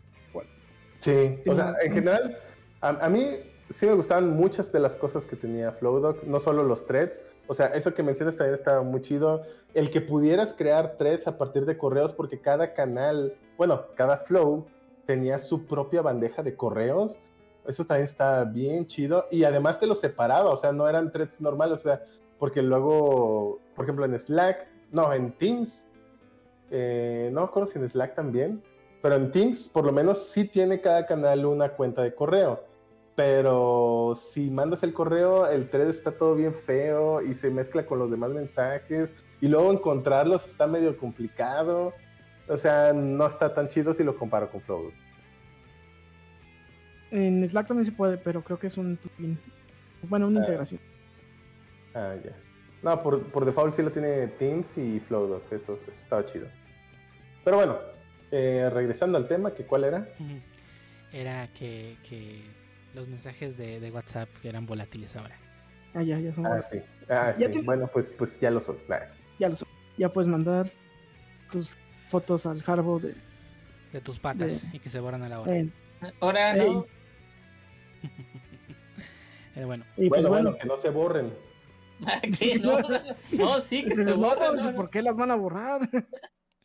no, no, denle calma, denle calma. la siguiente noticia es este relacionada con nuestro querido amigo Epic. Si se acuerdan de Epic, esa empresa que, Sí, pero no es mi amigo. que en algún momento estuvo regalando muchos juegos al idiota. Sí, sí. Al- Ah. Sabía, ¿no? sigue, Ah, sigue regalando ah. de idiota. Ajá. Ah, mi, biblio- mi biblioteca, por si algún día Steam desaparece. Ah, sí. ¿Qué, qué pasa con eso? El día que Steam desaparezca, dudo que Epic también siga vivo, pero bueno. Este, Sí, es cierto. Bueno, quién únicos- sabe, la historia se puede. Digo, honestamente, Steam no ha hecho nada por mejorar. Pero no, pero no, digo, no, pero no, pero no afortunadamente- desaparece. Afortunadamente, los demás tampoco han mejorado las cosas con respecto a Steam. De hecho, son unos viles Steams y con Solo UI. Pero, Solo pero Steam no se ha preocupado por mejorar. Digo, eventualmente creo yo, y bueno, es meramente mi opinión, aclaro, el- alguna de estas compañías tendrá alguna idea porque pues constantemente quieren mejorar y, y quieren Game Pass. competir. Ajá, como Eh, eh, Game Pass. eh, por no, no sé. O sea, Eh, Game eh, Pass eh, ofrece eh, mucha. O sea. Game Pass todavía está bien, ofrece mucha Eh, basura. Origin ya lo hizo lo del Game Pass. Pero la verdad no- es que no en tanto. cuanto a tienda, eh, Steam Ah, estará Store feo y lo que quieran, pero hace todo y lo hace bien. No, sí, lo hace bien y lo ha, lo ha Es hecho muy bien desde hace muchos años. Pero estoy seguro que constantemente han de tener juntas internas para ver qué pueden hacer para mejorar y competir con Steam, o Origin, o Epic, la tienda que sea, porque cada vez hay más. Entonces, la, eh, la tienda que logre hacer algo ligeramente diferente y mejor, pues le va a impactar mucho a todos los demás, entre ellos Steam. Y Steam no veo que a pesar de todos los años de carrera que, que lleva adelantada con respecto a las otras tiendas, pues no ha habido una mejora de nada, honestamente. Y no se ve que haya algún esfuerzo por mejorar. Yo, yo solo quiero tiendas que no me lancen otras tiendas. Ah, eso sí también está bien chafa. Sí, o sea, que- comprar un juego y que me abra el launcher de Epic, que me abra el launcher de Ubisoft, que me abra el launcher de EA, no gracias. No, Ya se, sé. Se, se- se me hace que cuando la beta de. Ay, ¿Cómo se llama esta cosa? De Knockout City. eh, me abrió el launcher de Steam. Que me, habló, que me abrió a su vez el launcher de No, es que- es que Origin. el juego- que el me juego abrió. estaba- que El me abrió. Steam, pero, que me- el- pero solo No, corría en Origin. Sí, sí, sí, no, no, no, no, no, pero eh, eh, no me acuerdo cómo estuvo que. O sea, me abrió tres, o sea, fue Steam, no me acuerdo si Steam me abrió EA y EA me abrió Origin o fue Steam, Origin, Origin, EA, algo así, o sea, Ah, es que EA ahora tiene EA 2. Ajá. No, es que EA ahora tiene EA Desktop y Origin. Son dos. Pero, tiene la misma función ahorita. O sea, Sí, simplemente bajas uno u otro. No, yo tengo que tener instalados Mm. los dos. Ahí te va. Porque Epic solo se puede sincronizar con Origin y, y Microsoft, la tienda de Microsoft solo se puede sincronizar con EA Desktop. es correcto. Ah, caray, pues yo. Bueno, yo no he tenido la necesidad de instalar EA Desktop. Aunque no he usado Epic, honestamente. Pero Microsoft, por ejemplo, el Knockout City, pues básicamente lo regalaron. Bueno, no me lo regalaron, porque estoy pagando Game Pass, ¿no? Pero lo tengo a través de Game Pass. Y, pero lo abrió con Origin. O sea, yo no tuve que instalar EA Desktop. Y hasta ahora no lo, no lo he instalado. De hecho, Sí, Ángel eh, tuvo que de- oh, decidió desinstalar EA Desktop y solo dejar Origin porque le dio problemas con el Knockout City precisamente. No cómo está el rollo, pero a, a mí me pasó que yo no podía correr ciertos, eh, desde ciertos launchers con EA Desktop y desde ciertos launchers con Origin. A mí también me pasó algo similar, por eso tengo los dos. Yo Bueno, por eso pues yo- juego en yo- Switch yo para no tener que uno. abrir chingo mil bueno, el este, clientes. Pero sí, Epic yo no lo he usado. mm, pues no, no hay ningún juego de Epic que uh, juegue. Kingdom Hearts. ¿Cómo Eh, no se llama Rocket League? Ay, pero Ah, es que no, no, yo tiene todavía lo tengo en Steam. todavía. Yo ¿Pero es de Epic, sí o no? Lo van a quitar algún día. Eh, pues está en Steam, no, no tengo que ¿Es de Epic, desde- sí o no? Ahora, no, te- bueno, Sí, ¿cómo ¿Sí? no? Sí. Hiciste tu cuenta de Epic. ahora sí es de Epic, pero no, no requiere de Epic para funcionar. Va a- y el juego- Va a llegar un momento en el que vas a abrir Steam, vas a abrir Rocket League y te va a abrir Epic. Sí, probablemente. Muy seguramente sí, no sé cuándo, pero eventualmente. Mañana. Bueno, bueno, decía. Eh, volviendo al tema, este Epic, esta tienda, no sé si la recuerden, este que hace poco Epic Games demandó a Apple para poder meter al, al Fornite a, de vuelta a la, Epic- a la Epic Store, a la tienda de aplicaciones de Apple, o que le dejara instalar aplicaciones de terceros en el celular.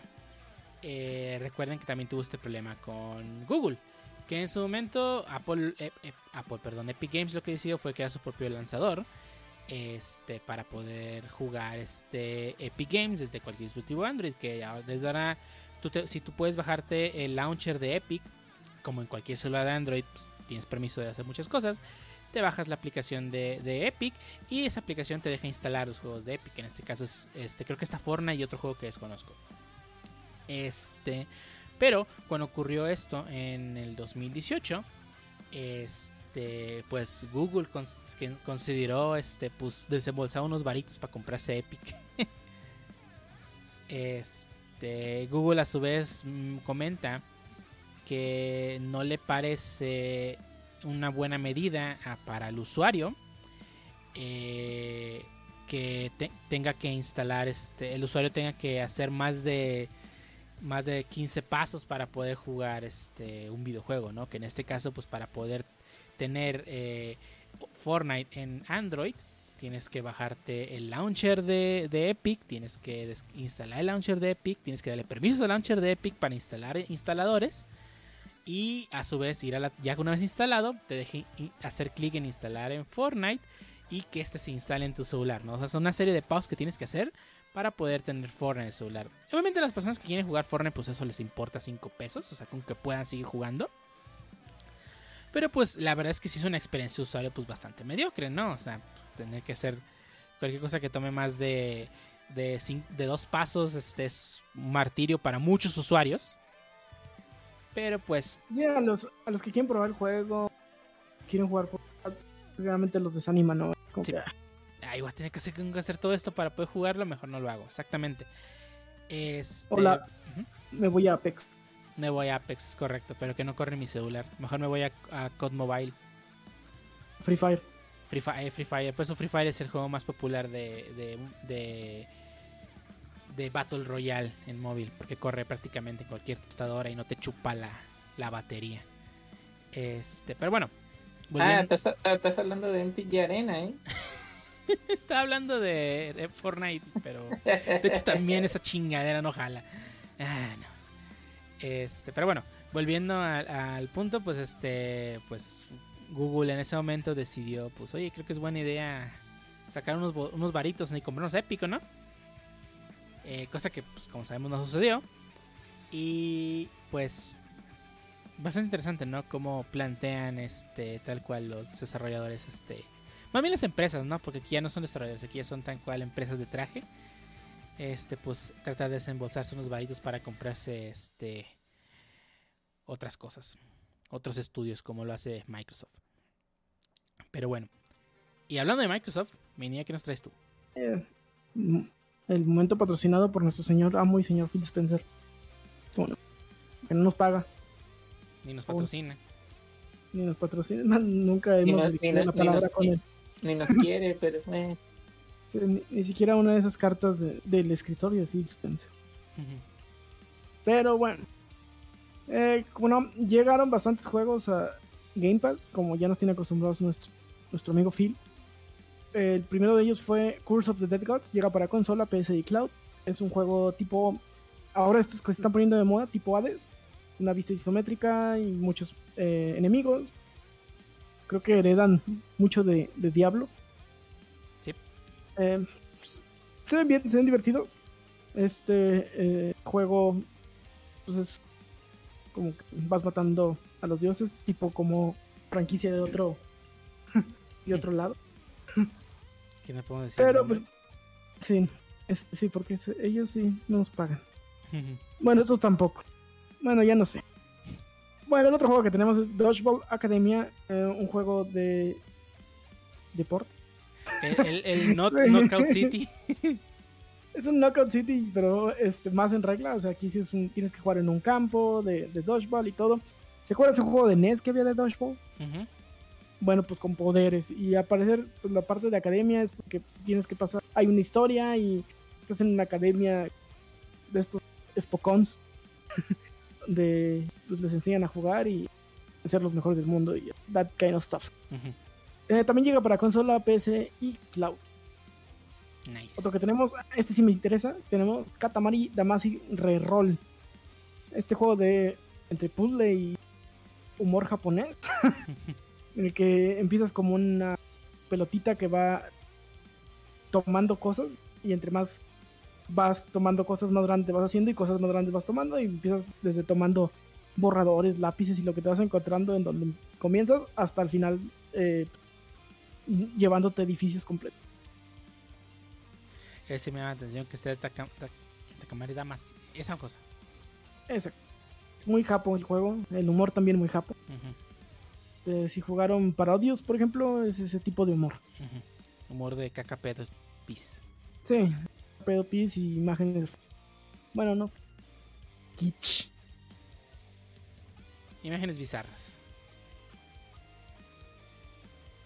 Ey, pues a ver qué, qué tal está estos juegos, ¿no? ¿Qué más cosas traen a Game Pass? Y vamos a pasar con el reporte semanal de este de Blizzard bajo Shitstorm. que pues, o sea, ya saben el problema que tiene Blizzard entre manos. Y vaya problemón. Digo, para que te demande todo un estado está, está cabrón. Que tanto la tienes que haber cagado. Pero eh, esta semana eh, Blizzard enfrenta otra demanda aparte de la que se encuentra actualmente en curso. Pero esta vez por parte de pues, la gente de Billurious, los, los inversionistas. Justamente ellos este, empiezan esta segunda demanda sobre eh, pues es que hemos perdido dinero, ¿no? Porque ya sabes que los inversores lo único que les importa es si pierden dinero. No me importa quién está sufriendo, no me importa quién se está muriendo. Estoy perdiendo dinero, entonces ahí, ahí es cuando sí me importa, ¿no? Este, y digo, la, la demanda tal cual es este por por no la empresa de Blizzard no haber comunicado ese tipo de riesgos que existían en la empresa a la hora de pues no sé cómo funciona la ronda de inversión la verdad o sea tú junta con inversionistas y les pones todo lo bonito y chido que es la empresa no asumo y pues Sí, la, te dan, te avientan dinero en la cara y sí, como no. Y este, aquí la, eh, la, la- la demanda es por no haberles comunicado que ese tipo de cosas este, ocurren, estaban ocurriendo en la empresa y que estaban siendo investigados, ¿no? Este, que, que- que ya sabemos, Blizzard ya sabía que estaban siendo investigados, tanto que pues su, su excusa de es que no nos dijeron que estaban investigando, pues fue un, así como, güey, ya sabes que te están investigando, pues, para que te, que, sea, bueno, no importa. El punto es ¿Por qué que... qué ¿pa' juega ¿pa' compa? qué le juega, compa? Este, el punto es que los inversionistas, pues, reclaman, le están reclamando a Blizzard por haber escondido ese tipo de situaciones. Eh, no, no, no, no de la situación de, de el- que está pasando, sino de que los hayan estado investigando. o sea, si están investigando. Sí, o sea, literal es no lo que está pasando dentro de la empresa, no, eso no me importa, me importa que me hayas escondido que te están investigando. Porque eso afecta, eso afecta mi dinero. Y el otro no, me pregunto, solo digo. ¿Lo otro No, no, ma- los ma- afecta el- en el dinero? Más bien también les debe afectar, más bien lo que ellos querían era saber, pues obviamente para saber si sacaban su dinero de golpe o saber qué iban a hacer, ¿no? Sí, Al sí, claro, claro, claro. Independ- Independientemente de la razón, pues obviamente Blizzard pues estuvo callado todo el tiempo. Y pues tanto así que ya dijeron, ¿sabes qué? Pues es- que esto va, no me comunicaste esto y pues ya una demanda y por parte de los inversionistas, ¿no? Pero bueno, o sea, a, a Blizzard le está lloviendo sobre mojado y pues qué bueno, ¿no? O sea, para ver si ya se arreglan acá la, la- a tiros. Y pues también otras cosas que pasó esta semana, pues justamente pues demanda ocurre con base en que eh, la firma de Blizzard, Activision Blizzard, pierde 10 mil millones de dólares en valor en el mercado, lo cual pues una cantidad ridícula de dinero, pero pues, son son dineros que se manejan allá en Gringolandia, bueno, grandes empresas, dinero que jamás en la vida veremos junto. Este, lo cual también llevó esta semana a que el presidente de Blizzard, Allen Brack, este, pues, bye. Este de la empresa, ¿no? El ¿Fue cesado ¿Eh? o fue cesado o, él renunció? Eh, fue la renuncia, de hecho, del ejecutivo J. Allen Brack, presidente de la subsidiaria de Blizzard Entertainment, ¿no? O sea, tal cual es denuncia. De los pocos nombres que se mencionan en el, en el documento de la demanda, que aún seguían en Blizzard. Eh, pues él fue una renuncia, claramente fue un arreglo ahí para llegarle. no creo que haya sido por su... No, yo, bueno, fue una combinación entre su propia cuenta y un llegale, la verdad. Este, las personas que lo suplen a Activision Blizzard es este, ay, no, no están por aquí los nombres, se me pasó a notarlos. Pero estos dos nuevos líderes este, de Blizzard, este, pues ahora van a fungir como pues, líderes de toda la empresa, ¿no? Cosa que es curiosa, el hecho de que antes eh, Allen Brack era el presidente de Blizzard, o, CEO, como lo conocen allá. Y ahora las personas que lo reemplazan este, son este, co-líderes de Blizzard. O sea, ni siquiera son presidentes, son co-líderes. Es no sé si es una forma como de Activision de, de ok, miren, ya estamos agarrando acá como el, el, ganso por el cuello para tratar de, de arreglar esto o tratar de lavarse las manos Activision de alguna forma para demostrar que ellos están tratando de arreglar esto. Porque recordemos que la demanda va contra Activision Blizzard, no solamente contra Blizzard. Es que es un consorcio, ¿no? Sí, es que, es que aún a un Activision este, se quiera, digamos, encerrar las manos, solitear de que eso pasó cuando no solamente era Blizzard, al final del día ya lo adquiriste, ya, ya es parte tuya, entonces tienes que a fuerzas pues, tomar la responsabilidad, ya lo compraste. Eh, entonces, em, pues, sea lo que sea, pues ya tendrían que haber esclarecido y, pues simplemente ya decir, nah, pues si pasó, la regamos, órale, pues vamos a tratar de, de hacerlo mejor. Pero Nah, es, así, creo que salió, o sea, les estaba pasando esas cosas, salió mal, lo han resuelto mal y siguen haciendo las cosas mal, o sea, no, no, ha habido, no ha habido alguien que diga, ay, bueno, pues ya, regamos, hay que hacer esto, esto, esto, y, pues ya, pues ni modo. Sí, o sea, ya, van, ya van tres semanas de, esto, tres semanas. Van de mal en peor realmente. y, realmente no ha habido muchos cambios. O sea, no sé qué está haciendo Activision, no sé qué está esperando. Pero pues, o sea, esto, es una bola de nieve. O sea, va a llegar un punto en que va a reventar todo. Eh, muy desafortunado, digo, a fin de cuentas, los videojuegos que produjo Blizzard o están actualmente, pues son muy queridos, tienen la base, su base de fans y que los adoran y que pues pase, lo que pase, pues ellos van a querer siguiendo, seguir teniendo estas experiencias, ¿no? Porque a fin de cuentas, por ejemplo, World of Warcraft, pues será. Ya lleva años que Blizzard lo tiene muy ahí arraigado y las, los contenidos que le dan, la neta, no son la gran cosa comparado con lo, era, lo que era antes. Pero pues es que la comunidad que está ahí, pues es su comunidad, es gente que pues le gusta jugar el juego, no por el juego, sino por la gente que conoce dentro del juego. Y pues es muy desafortunado qué tipo de cosas tenga que pasar, ¿no?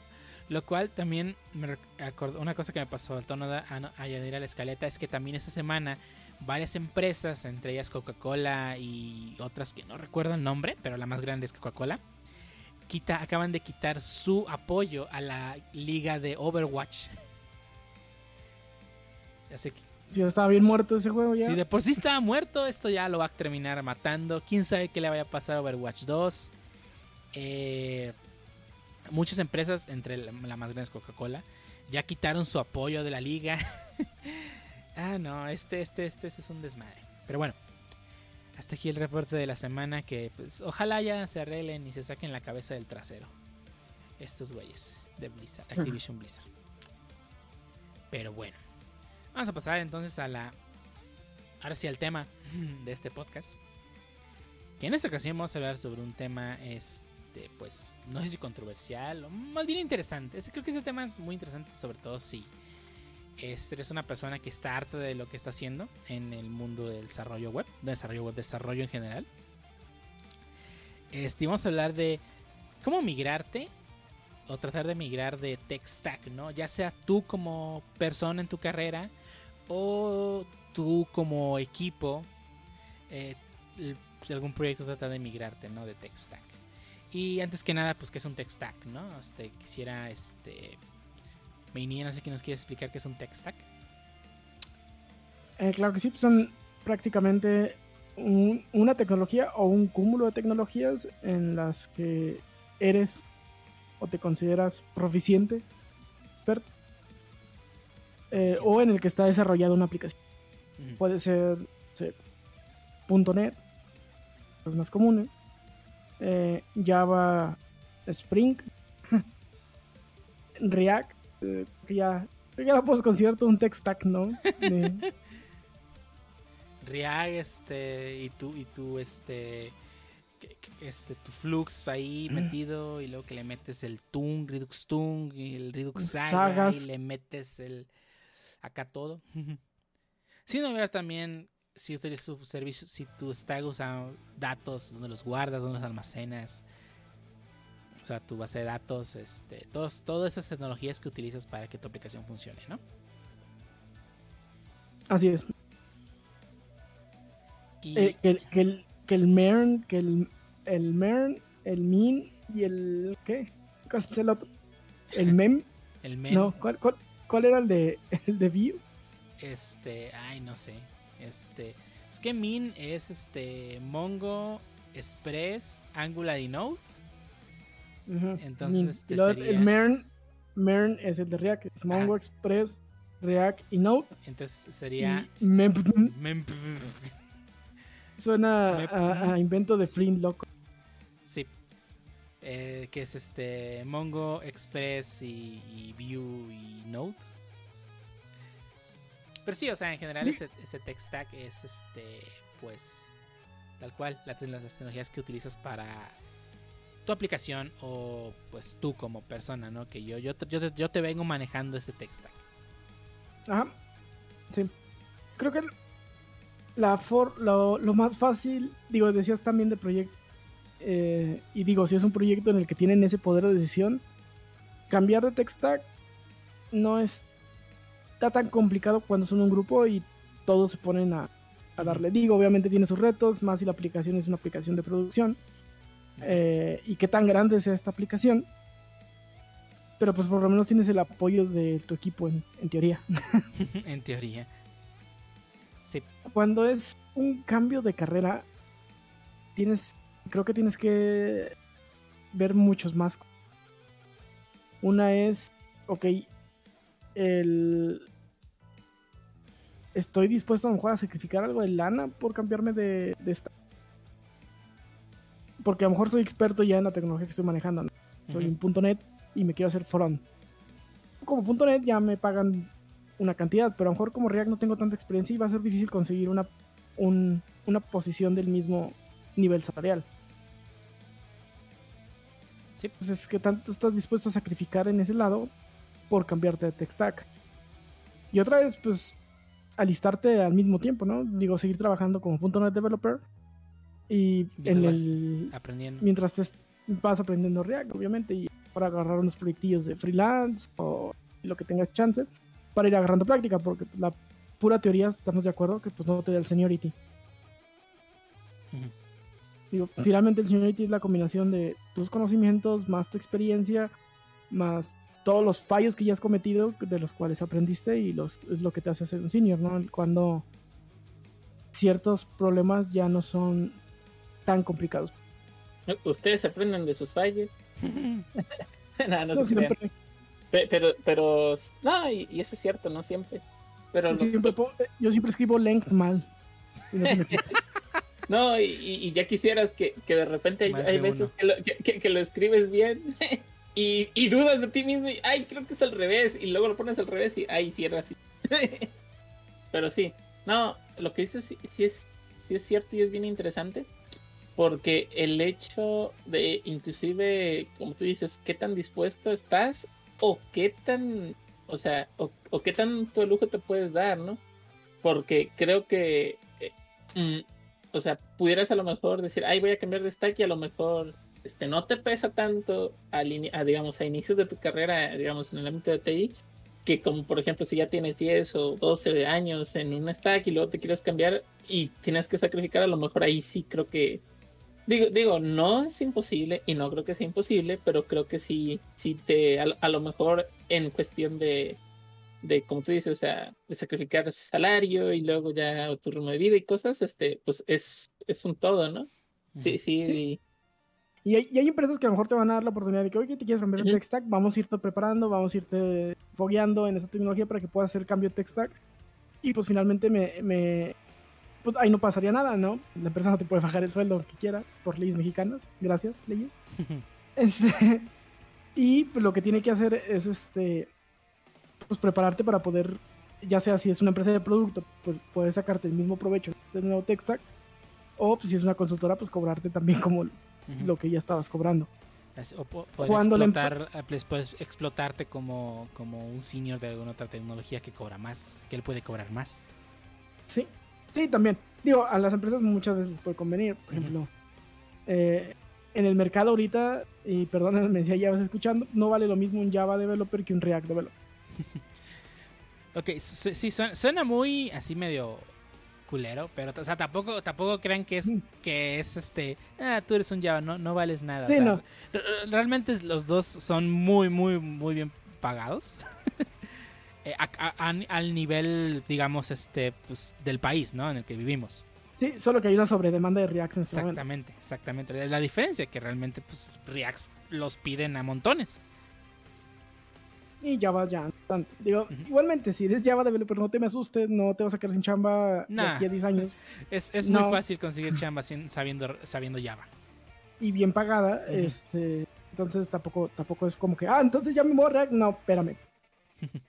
Di- Digo, digo, sí, pero no te vas a quedar sin chamba, pero puedes irte mudando. Digo, Pero- y, y si no es ya, digo, y si no te gusta el frontend, se vale. Hay gente que nada más hay que mover para una tecnología un poquito más demandada en backend, que podría ser Node. Creo que Node no ha despegado tanto como, como yo quisiera. Lo sigo viendo lejos de otras tecnologías. Creo que .NET ha tenido un despegue muy importante. Y, pero los que realmente están como que siendo la, la onda es Python.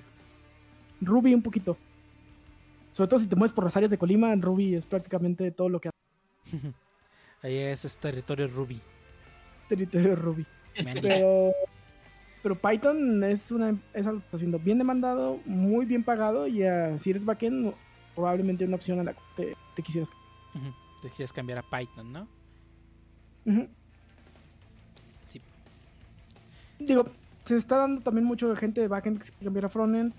Eh, no he escuchado tanto de frontend que se quieren re- Regresar a back. sí, fíjate que eso sí es algo bien, bien raro, ¿no? Porque yo he conocido mucha gente que sí se ha querido mover de... que- o no se los ha querido, se ha movido de back a front.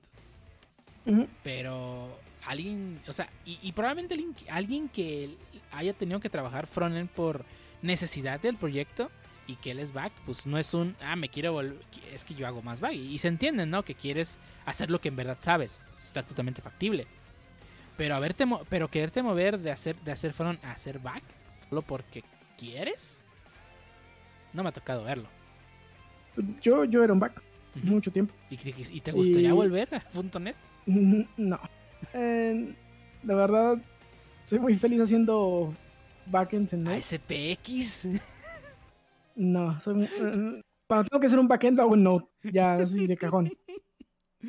Este, pero por ejemplo, yo me moví de, de backend a frontend y sí, mucho mi experiencia empezó porque era el backend del equipo que sabía algo de frontend y pues, se aventaba los el frontend que nadie de back quería hacer. Ujú. Y me fui gustando y le fui metiendo más, le fui metiendo más, le fui metiendo más, hasta que ya entré a proyectos de frontend que sí eran de frontend. Aquí me quedé. Sí. Bueno, en el proyecto actual hago, ahora sí, como que chile mole, pues De también lo que haya. hago Ruby, PHP, eh, React, Angular, Lo que usted quiera, patroncito, dice. Lo que usted quiera, le muevo yo. fie- fierro viejo, que le sobre, que venda. Chales. Y, y no me molesta hacer back. Y Ruby es algo que acabo de aprender y aunque está raro, eh, tengo un amor-odio por él.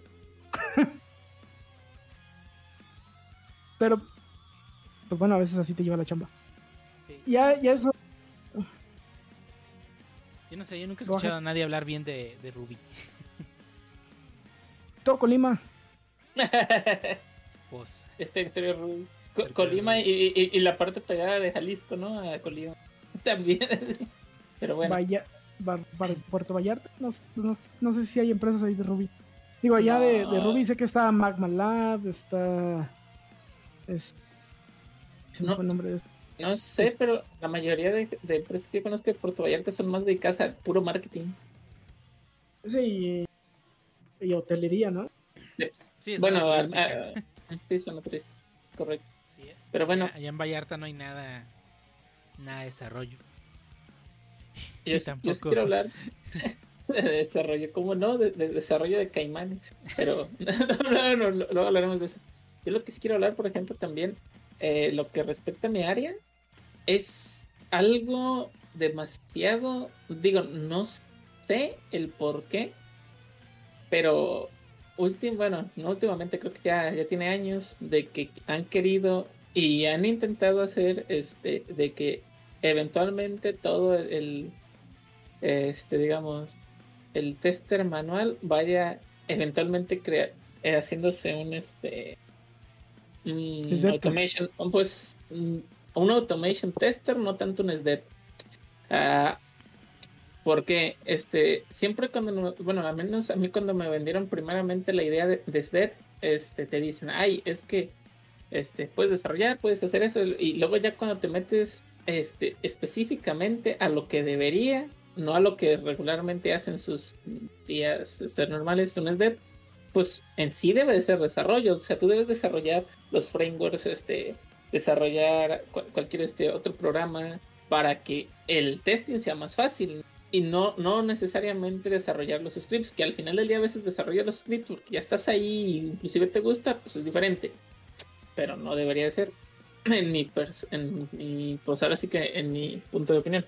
Pero bueno, hay algo que he visto que todos y la mayoría de las compañías ha tratado de, de implementar estos packs, este, inclusive, este, digamos, meets, o sea, tú eres, este, no sé, QA manual, ahora está este y hay automation, pues te voy a convertir en el mix de los dos que antes le, llamaban SDETs. Y ya después, ay no, espérate, es que el SDET está un poquito adelante del automation, luego viene el automation, luego viene el, el una combinación me- medio, medio rara, no me acuerdo cómo le pusieron el nombre, que es como Software Quality Engineer, y luego ya viene lo que viene siendo este, ahora sí el manual de este.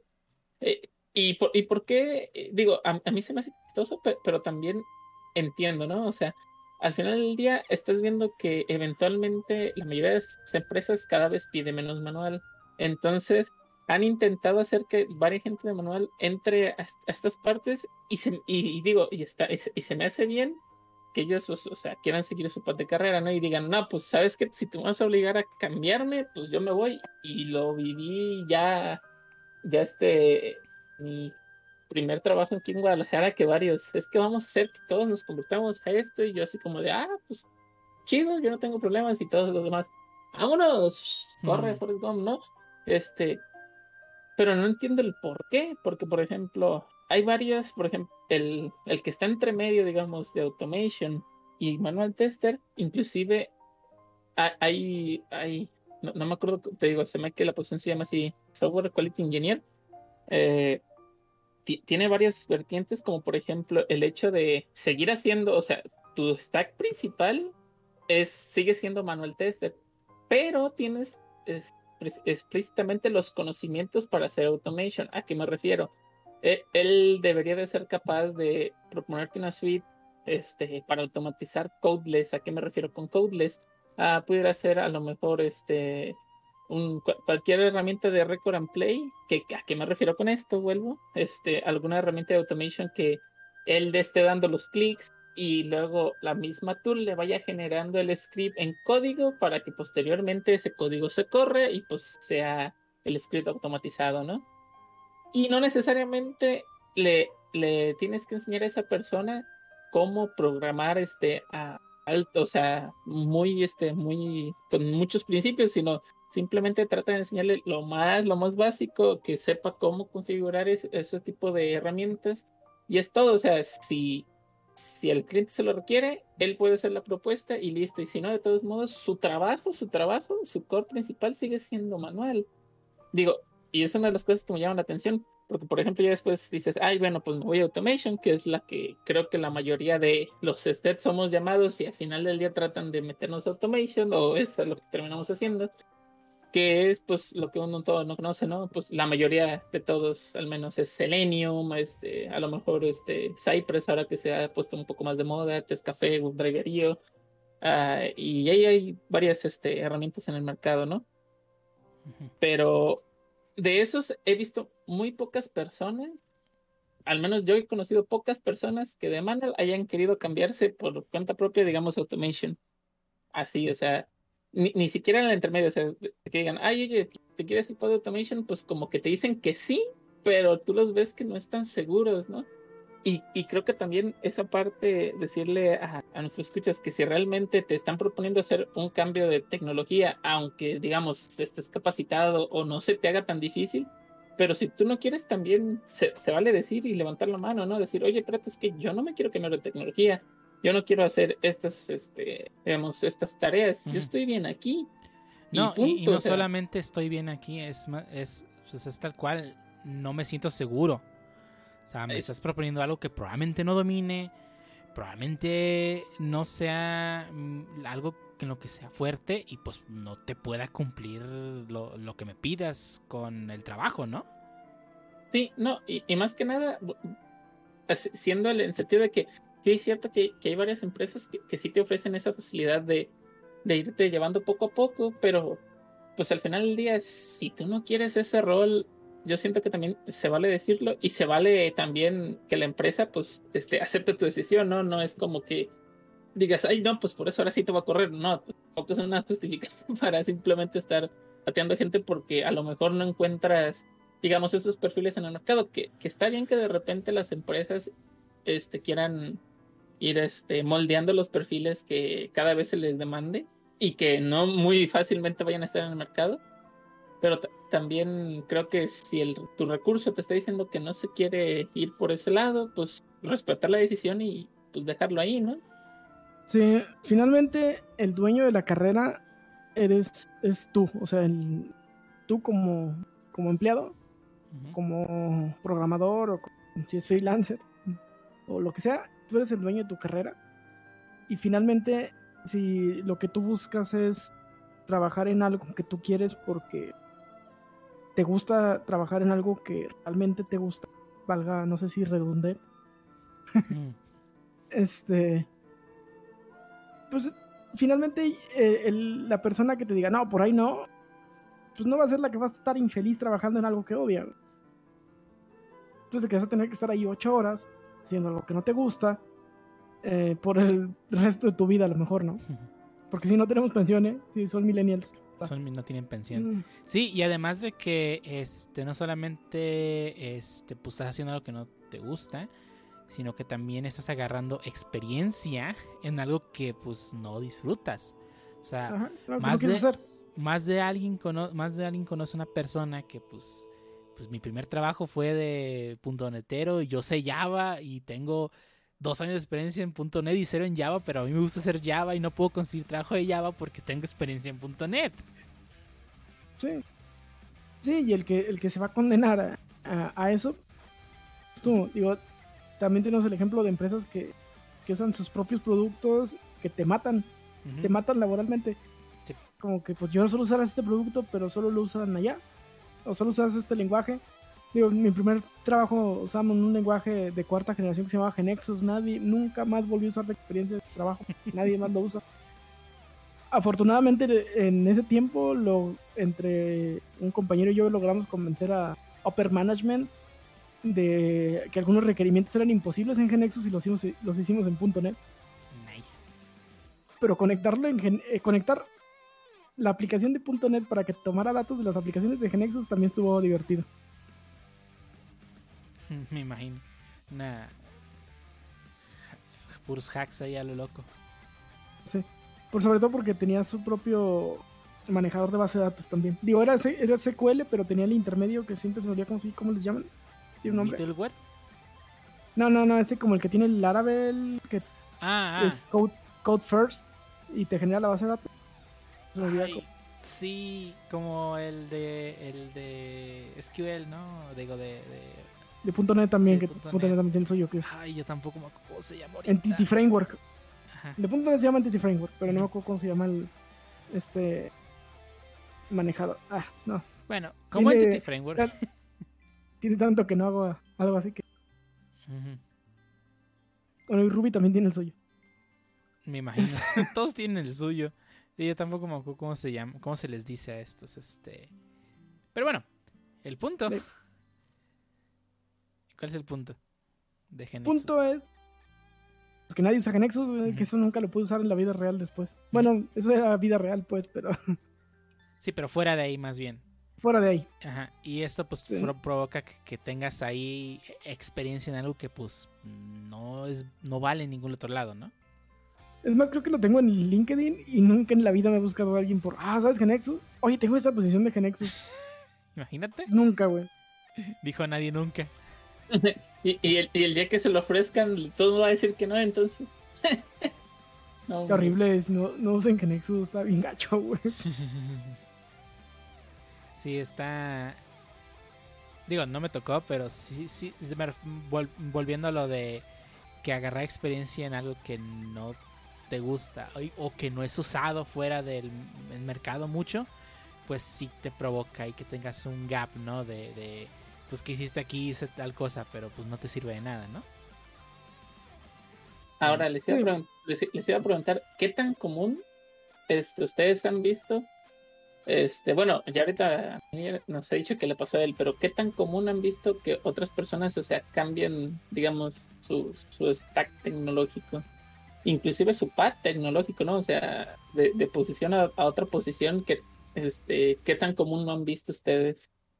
Entre más joven, más común. O sea, es más Sí. difícil que alguien ya lleva muchos años haciendo algo, se quiera cambiar. Sí lo he visto, pero es más raro. Y aparte que... hay- Ajá. No, dale, dale. Ah, que decía que aparte que también, si eres, mientras más grande, también te vuelves más renuente, ¿no? A querer cambiar. Y, y pues eh, más, este, menos dispuesto a correr riesgos, ¿no?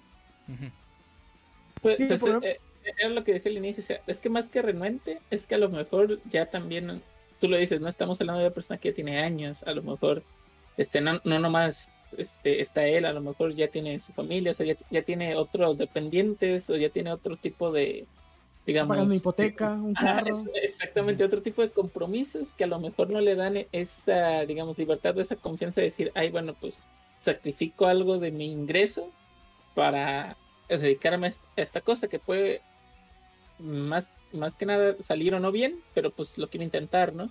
A lo mejor creo que a lo puede ir por ese lado y quiero me imaginarme que es más por ese lado. Digo, que también pu- puede ser como todo, ¿no? Hay gente que, que también es renuente de decir, ay, pues no lo quiero calar, oye, pero ¿por qué no? Pues porque no y ya. Y, y a veces ni siquiera no es porque no les guste nada, simplemente, pues no sé, no- es, es como en todos lados, ¿no? Hay, hay gente renuente al cambio. D- Digo, aunque es diferente, yo tengo mi caso similar de en mi sueño de ser piloto. Siempre, siempre quise ser piloto y no se dio por muchas razones, sobre todo porque la carrera es muy cara. Afortunadamente tengo las posibilidades de yo pagarme la carrera en estos momentos y probablemente lo haga una vez que termine todo esto desastre pandémico. Probablemente ya empiece a ver cómo meterme a estudiar eh, como piloto privado. Pero no va a vivir de piloto, ni de loco gano de piloto novato lo que gano ahorita de programador. Sí, Pero, no, pues, no, ta- Tú lo has dicho es más porque pues, es lo que quieres, tú lo quieres hacer y pues porque te puedes dar el lujo de, de invertir en ello. Sí, Ajá. sí, pe- pero aquí estamos hablando de dos cosas diferentes, o sea, no es lo mismo decirle, inclusive a otra persona, no es lo mismo decirle de que, ah, bueno, estudia esta parte para que lo sepas, ¿no? O porque le llame la atención, aunque no lo vaya a ejercer o, o no lo vaya a hacer en diferentes situaciones, a, a realmente que, que haga el cambio porque quiere hacer el cambio, o sea, tú- y tú lo has dicho, lo- pues no me cambiaría, aunque te gusta, no me cambiaría por lo que gano, y digo, y, y es completamente válido y, y hasta entendible, ¿no? Pues ¿qui- quién va, va a querer ganar, inclusive pero- creo, que, creo, creo que lo comentábamos al- alguna vez este, entre nosotros, o sea, un piloto comercial, pues ya, ya no digo privado, un piloto comercial no gana lo que debería por todos los riesgos que conlleva el, el volar, o sea, hay gente que no sabe realmente los, los riesgos y todo lo que tienen que hacer ellos mientras están volando. Dicen, ay, es que prendo el piloto automático. Sí, yo los quiero ver prender el piloto automático y que falle y saber qué tienen que hacer. No manches. Pero sí, pero digo, y este es un, un- un ejemplo muy extremo, pero he visto ejemplos, mm, igual no, no, no de ese tipo de extremo, pero sí es que es un cambio muy radical. O sea, gente, por ejemplo, programadores que han programado toda su vida y que de repente les entra el piquete del data science y se quieren ir por ese lado, ¿no? Ujú. Donde son habilidades pues totalmente diferentes. Sí, estamos totalmente de acuerdo. ¿Quién Pero también vaya a es- ser ta- data ta- science? Pero también estás de acuerdo que, que no voy a decir que venden humo, pero, pero el, data, sci- el data science este, está casi, bueno, no casi, está igual de bien pagado que programador, entonces no es como que le pierdes. No, y en algunos casos data science es pagado que el programador. Sí, por eso te digo, en un caso hasta le gana el compa, literalmente, o sea, no, no es como que, ay, voy a, voy a perderle, no, hombre. No, Eh, pero por ejemplo, un programador ya a nivel senior o a lo mejor tech lead y se va a ir de junior a data science, Ah, bueno. sí, le va a perder. Sí, a lo mejor ahí sí. Digo, si no tiene una empresa que lo apoye con este cambio, pues va a tener que buscar una posición de data science en otra empresa y pues no le van a querer pagar porque pues no tiene experiencia. Sí, y, volvemos al punto inicial, ¿no? ¿Qué tanto estás dispuesto a, a sacrificar esa parte económica con tal de, de llevar a cabo este, este cambio de tecnología? Inclusi- inclus- inclusive, ya ni siquiera te, te vayas a, a decir, y, y bueno, creo que lo mencionamos al inicio, ¿no? No te vayas a, a decir que, que cambies de frontend a backend, de, de un área a otra, o, o yo, por ejemplo, de, de los diferentes paths que puedes decir de testing. Inclusive hay gente que de un lenguaje a otro ya no quiere. Tal cual, de- tal cual digo, y, y estamos de acuerdo que muchos decimos, y es decir, ay, es que pues si ya sabes uno, pues puedes aprender el otro, digo, no, no se te dificulta, pero hay gente que realmente no lo quiere, o sea, simplemente no lo quiere. Es que no manches, si me, si, me, mucha- si me ofreces irme a Java, no manches, no. Eh, que Conozco se, llama- gente se que- llama, se llama lo máximo. Bueno, yo tampoco me iría a Java, ¿eh? Si me ponen, si- si- si me ponen Java, yo también me voy. Este, pero pues sí, conozco mucha gente y creo que en Python sea mucho de yo no hago Python y no hago otra cosa. Creo que también Java también es algo donde se hace mucho y .NET también. Pe- Pero es que, es, es que no, no, no sé si es cosa del lenguaje, pero sí, o sea, tengo varios amigos de otras empresas que, digamos, empezaron con Java. Inclusive yo al inicio est- estaba algo renuente y ya después dije, ah, ¿qué rayos? Pero al inicio era como, es, pues, lo que aprendí, pues es que por ahí, compa, por ahí está la lana, por ahí está el dinero. Si, si tengo al primo del amigo que está ganando tanto con Java, ¿por qué yo no? Y hay un montón de Javas, sueldo seguro, cuando pues realmente a veces no es tanto cierto, ¿no? Pe- pero sí he visto, o sea, realmente ese cambio. Yo conozco en mi mayoría varios Javas que dicen, no, no, no, pues es que cómo voy a salir de Java si, si Java esto, lo otro, lo otro. Y todo lo contrario a la moneda, ¿no? O sea, ge- gente este, de Python que es- sí, conocí varios de Python de que no, no, no, es que Python y la verdad, y le digo, bueno, está bien, pues, o sea, es tu lenguaje favorito, estamos de acuerdo, a lo mejor cada quien tiene su lenguaje favorito, pero de eso a decir que no vas a hacer al- algún otro, a mí sí se me hace en lo personal algo muy, uy, no sé. Sí, eh, la, esto cambia muy constantemente y el, el lenguaje que es popular ahorita puede ya no serlo mañana. Eh, Ujú. Y el, el ejemplo en frontend es bien claro. Hace cinco años todos estaban usando Angular. ¿Quién usa Angular ahorita? ¿A qué, viejo? ¿Angu qué? Digo, ¿Qué, qué- Angular- qué- qué- qué- qué clase de, de bootstrap es, es el que me estás hablando? Angular IO, fíjate que sí está muy demandado y es mucho porque eh, .NET lo agarró como su frontend oficial, por así decirlo. Mm. O sea, prácticamente en el que le das en el Visual Studio por hacer frontend y te genera una aplicación de Angular ya conectada a tu backend. Este, y por eso Angular IO se sigue usando, pero pues estamos de acuerdo que React es mucho, mucho, mucho más. Sí, sí, sí. Sí. Entonces, el, el cuando cambies, o sea, el cambiar a lo mejor del lenguaje y no tanto de área, creo que es algo que deberíamos de tener todos los programadores la habilidad de hacer y la y no una resistencia al cambio en eso, porque en tu lenguaje que usas ahorita mañana puede ya no ser el que el que se está usando o el que vas a tener los proyectos chidos o sí yo, ¿no? Y, y, Sí, y ojo, un- una cosa que, que pudiéramos de- decir y que no hay que confundir, que inclusive puede ser tema de podcast, una cosa es cambiar tu, tu stack de, de saber qué tecnologías manejar y otra cosa es a lo mejor este a el proyecto o a quién estás trabajando, a lo mejor eh, el, el scope o, o la misión del proyecto, eso, eso sí no te gusta y por eso no te quieras cambiar, o sea, no tanto que le tengas maña al lenguaje o, o X cosa, sino qué es lo que hacen y a lo mejor eh, y eso es lo esa es tu resistencia no este a lo mejor tantas veces este no hemos escuchado que ay pues a lo mejor si tengo un proyecto pero es en no sé estás tú haciendo por decirlo así PHP y no pues tengo este proyecto en Java y tú a lo mejor a mejor dices ay Java me gusta pero luego yo escucho ese proyecto y dices, ay, bueno, pues está interesante. Y, y, y por eso se van por Java. Hay varios que dicen, no, pues por eso me voy por Java, porque voy a estar ayudando, voy a estar haciendo algo para la, la compañía de, de la- del amiguito de los carros eléctricos y vamos a ir a la luna y a Marte y todo eso. Y, y, pues estás súper emocionado, pero a veces estás más emocionado por el, por el hype de, de lo que vas a hacer. No tanto, de las no tanto por las tecnologías que vas a usar, sino por el hype de lo que vas a hacer. O viceversa puedes tener un este unas tecnologías de punta que puede ser, ay no, pues vas a utilizar React, todo lo que se te ocurra de ahorita nuevo, o Blue, o lo que se, lo que se te venga a la mente, ¿no?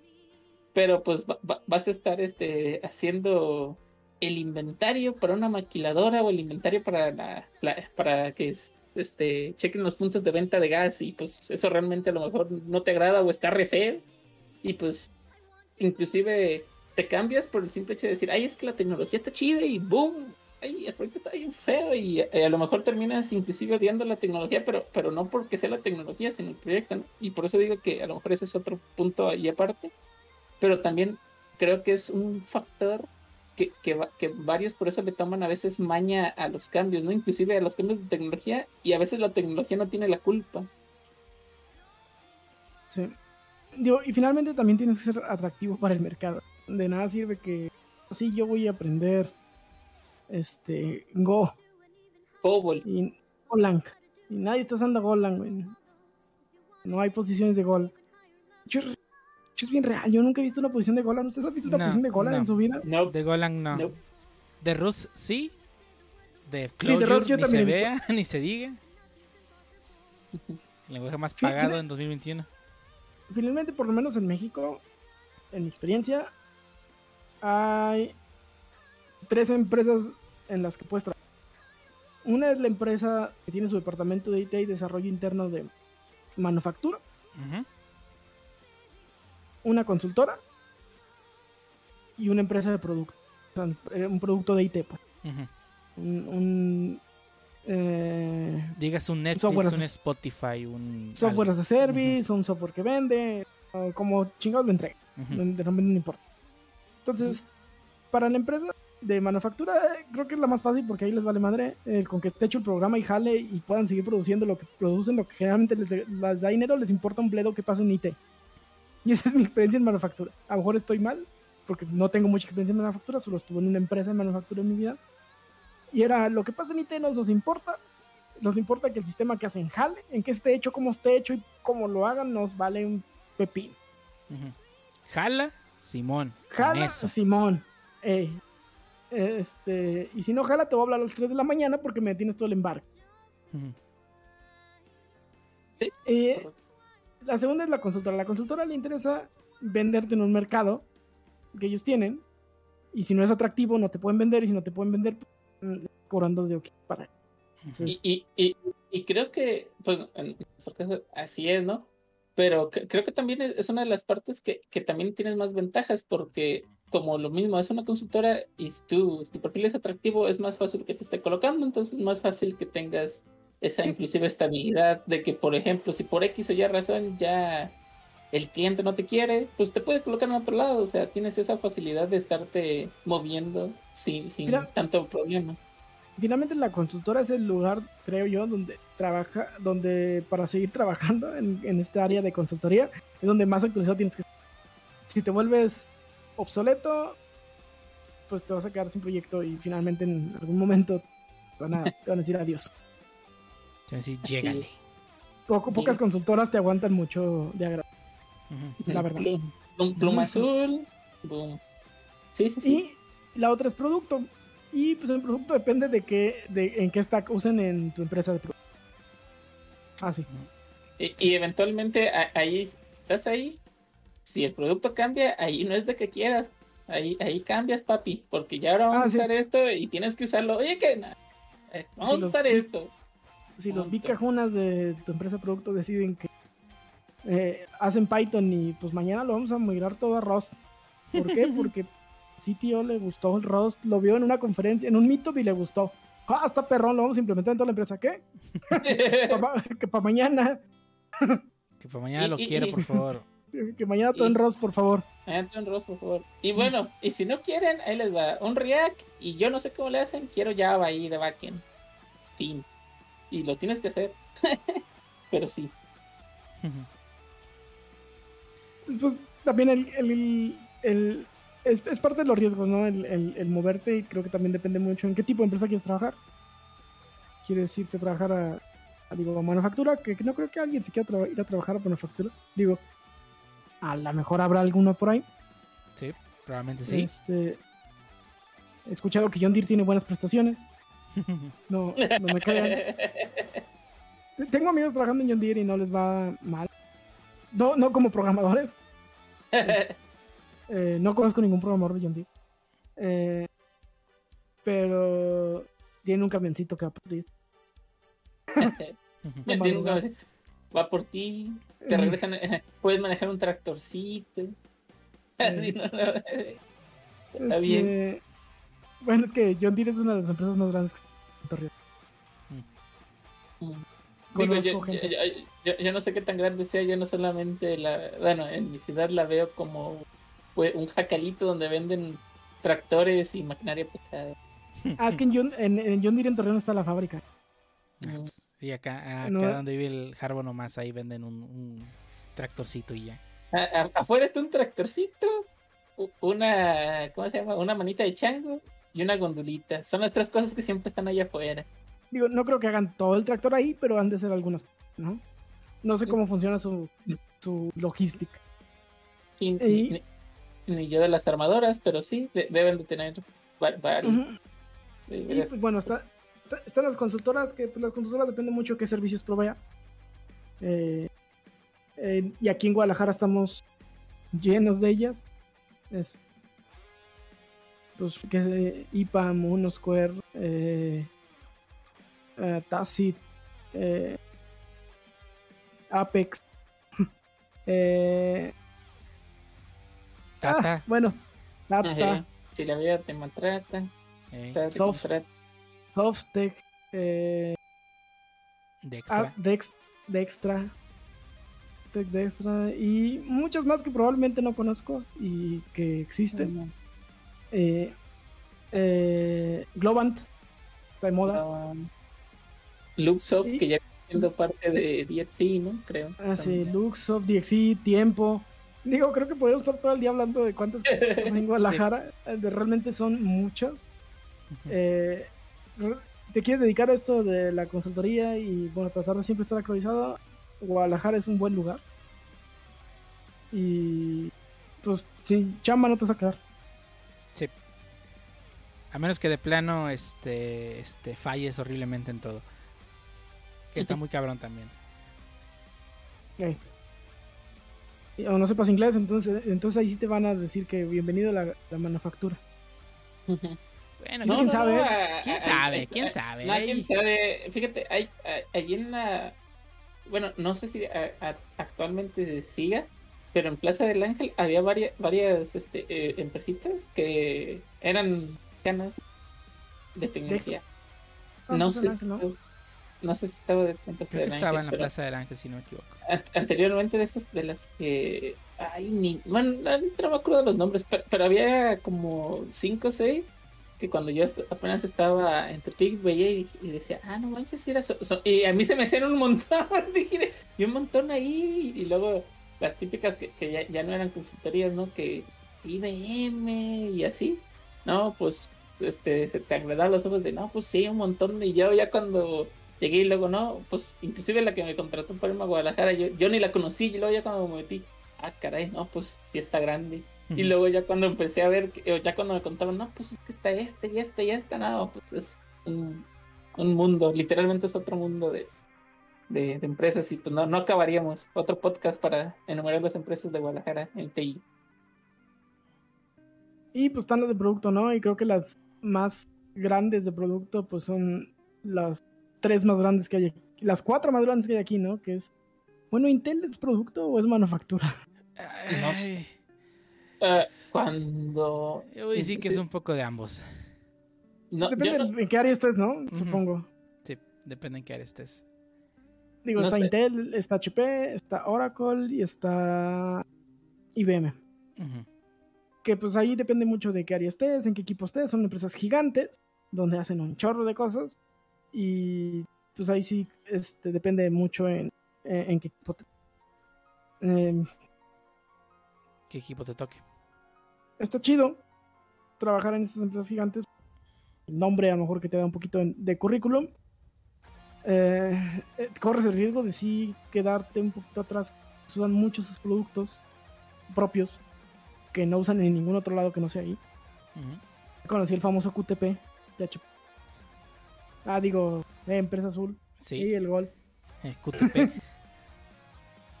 sí, o de esos Es- este, servidores que únicamente manejan las personas de IBM. S2. dos. Lo desconozco. te- conozco a alguien que trabaja ahí que es prácticamente es el experto de su área de, de- porque es el único güey que maneja esa cosa. Pero, no, si- pero no usan otro lado, entonces un día se sale. Toda mi experiencia es esto.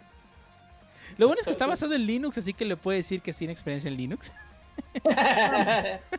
Ahí mintiendo bien duro por salvar el pellejo, pero sí. Está como eh, en una de, de mis skills menciono un, no sé si llamarle ID, que en, en sí viene siendo parte de IBM, que, que se lo vendían a- al cliente con el que trabajaban. Y ya, de- ya después, bueno, no, ya después, o sea, dije, ay, este se parece mucho a, ¿cómo se llama? A Eclipse. Dije, no manches, carga igual de lento. Y luego ya después lo, lo fui... fui a Me agrada, dije, me bueno, agrada cómo dices Eclipse y lo primero que dices era igual de lento. sí, pues era lento, va, dime que era rápido, ¿no? No, manches, no, no, no, no, estoy totalmente de acuerdo. Pues sí, ya- ya- un día ya dije, a ver, abrí Eclipse en un monitor, abrí la otra, la otra herramienta en un monitor y era exacta, exactamente lo mismo, o sea, las mismas ventanas, los mismos iconos, estaba todo exactamente igual. Yo dije, ay, no manches, si neta, sí se pas- se pasaron de lanza. La, la única diferencia que tenía era que, digamos, dentro de, del entorno de desarrollo, ahí ya tenía como que el plugin de. Ni siquiera voy a decir de, de GitHub porque ahí no se usaban GitHub ni nada de eso. Pero de su, de su herramienta. Ni me acuerdo cómo se llamaba, pero de su herramienta de CI/CD, en la cual ya jalabas y ponías los cambios y ahí te decía hacia dónde apuntaba y todo. Hasta eso sí estaba, sí estaba chido y estaba muy intuitivo, eso no lo voy a negar. Pero sí estaba lentísimo. Y yo decía, no, bueno, pues. Y, y, y, y ya cuando salí fuera del mercado, yo dije, ay, pues esto aquí lo tengo, pero pues, ay, quita, Eclipse. Fin. Eclipse, pues, porque era exactamente lo mismo. Dije, no, pues no manches, es que si, si pongo esto, pues, ¿qué van a decir? Pues, pues que te vaya bien, carnal, pues esto no lo usan en ningún lado. y es también co- cosa, cosa de los riesgos, ¿no? Que, que dicen, o sea, también este entrar en, en, en algún proyecto que utilicen tecnologías in-house también te, te condiciona mucho a la hora de salir en el mercado. Desafortunadamente sí. Pero bueno. ¿No era, net, ¿no era NetBeans? ¿NetBeans? No, No. es- ese es- está enteramente hecho en Java y Net- NetBeans no sé es uno, Eclipse es otro, JGraph es otro, todos corren Java. Porque Bueno. NetBeans también está bien feo. sí, está horrible. Pero era, Eh. eh, eh, pero era lo que utilizaba eh. Eh, y en ese tiempo se me hacía bonito. Cuando pusieron el modo oscuro, uf, Yo, no, soy, no soy muy fan de los IDEs. De hecho, no hay, hay pocos IDEs que me gustan. Ni Eclipse, ni NetBeans, ni IntelliJ, ni, no, nada. Si- siendo sincero, yo era fan de los este de los IDs hasta que conocí, creo que se llama Sublime, que según yo no es ID, ajá, Es un que editor de código. exactamente, que simplemente es editor, y ahora ya después últimamente que empecé a utilizar eh, VS Code, pero sí, realmente sí me gustaban los IDs. Bueno, más bien sería porque no tenía otro, digamos, otra comparativa, sino que era un ID o otro ID, entonces Sí, creo que el editor de código para mí es, la, es el intermedio ideal entre usar Vim y Emacs a, a- a usar un IDE completo. eh, es Punto que- medio está bien, están los editores de, text- de código. Es que no, no me ha tocado, y, y ahora yo lo voy a decir, no me ha tocado una idea que, que haga exactamente todo bien. O sea, siempre algo, algo, algo, o sea, lo más minúsculo que se te ocurra le tiene que salir mal, algo. O sea, y, ahora que y ahora que VS Code es plugiable, bueno, ya tiene mucho tiempo, pero. VS bueno, desde que es At- este Atom, eh, que es plugiable, pues prácticamente configuras a lo que está haciendo y está muy chido. Sí, ca- casi lo conviertes en tu, Ajá. en tu ID personalizable. Y aparte que puedes crear workspaces, puedes crear un workspace únicamente para trabajar con cierto lenguaje, lo cual hace que a la hora de la hora eh, un workspace cargue más lento que otro, pero pues lo malo de, los- de llenarlo de plugins, ¿no? Que Inclusive te cargue solo los plugins que vas a necesitar para ese Ajá. lenguaje y no te esté cargando todos los plugins que no vas a necesitar. Sí, sí. Y eso se me hace chido. Con Visco. Ya hacemos un, un especial de VS Code con todos los plugins que Uf. ¿Cómo, cómo, ¿Cómo llenar tu Biscup de basura para que cargue bien lento? Ah, el- has usado el uno que cada vez que haces un clic hace una explosión. Está bien. ¿Qué rayos? O el, de power, el de Coding with Power que va escribiendo y explotando todo también. Ah, ese. Va, pues es ese, creo que es el Power Power Coding, algo Power así. se Code, algo así. ahí. Es una mamada. Y cómo consume recursos, pero sí. ¿Y qué, qué sigue? Que, que uno que el cursor se convierte en Nyan Cat y ahí vaya en, en tu en tu VS Code, estaría chido también. Oh, man. Sí, sí, sí tiene varios. De, de hecho, una de las cosas, bueno, uno de los de los que me tocó utilizar más era más bien un par, no sé si llamarlo parser o scrapper de, de Test Café para VS Code. Ya tenía unos, entonces ya nomás ponías TC y ya te decía, ah, ok, este es café. ¿Qué, este, literalmente, qué función quieres? Ya la ponías, boom, te la escribía ya toda, ya casi, casi como para decir, ay, nomás necesito cambiar esto. O sea, Ay, el autopilot, ¿eh? Ujú. casi, Ah, eso sí me urge tenerlo. casi la Copilot. Yo estuve. Al, al todo- Copi- Copilot, ¿no? Copilot, Copilot, perdón. sí. sí. Sí, sí, sí. Lo estuve. Lo he estado calando ya activamente en, en mi trabajo real. No lo he encontrado así como que digas, uff, ya no. Ya no trabajo, ya todo lo hace ah, Copilot. La verdad, no. De repente sí saca unas predicciones que útiles. De repente saca unas predicciones que, ah, no seas mamón, esto tuviste que haber leído mi código para sacar eso. Del Y otras que y otras que sí dices, no, no tiene nada que ver con lo que Gracias, gracias, pero no. Gracias, Sí, pero no digo, me interesa. Por eso es, por eso es beta, dale calma.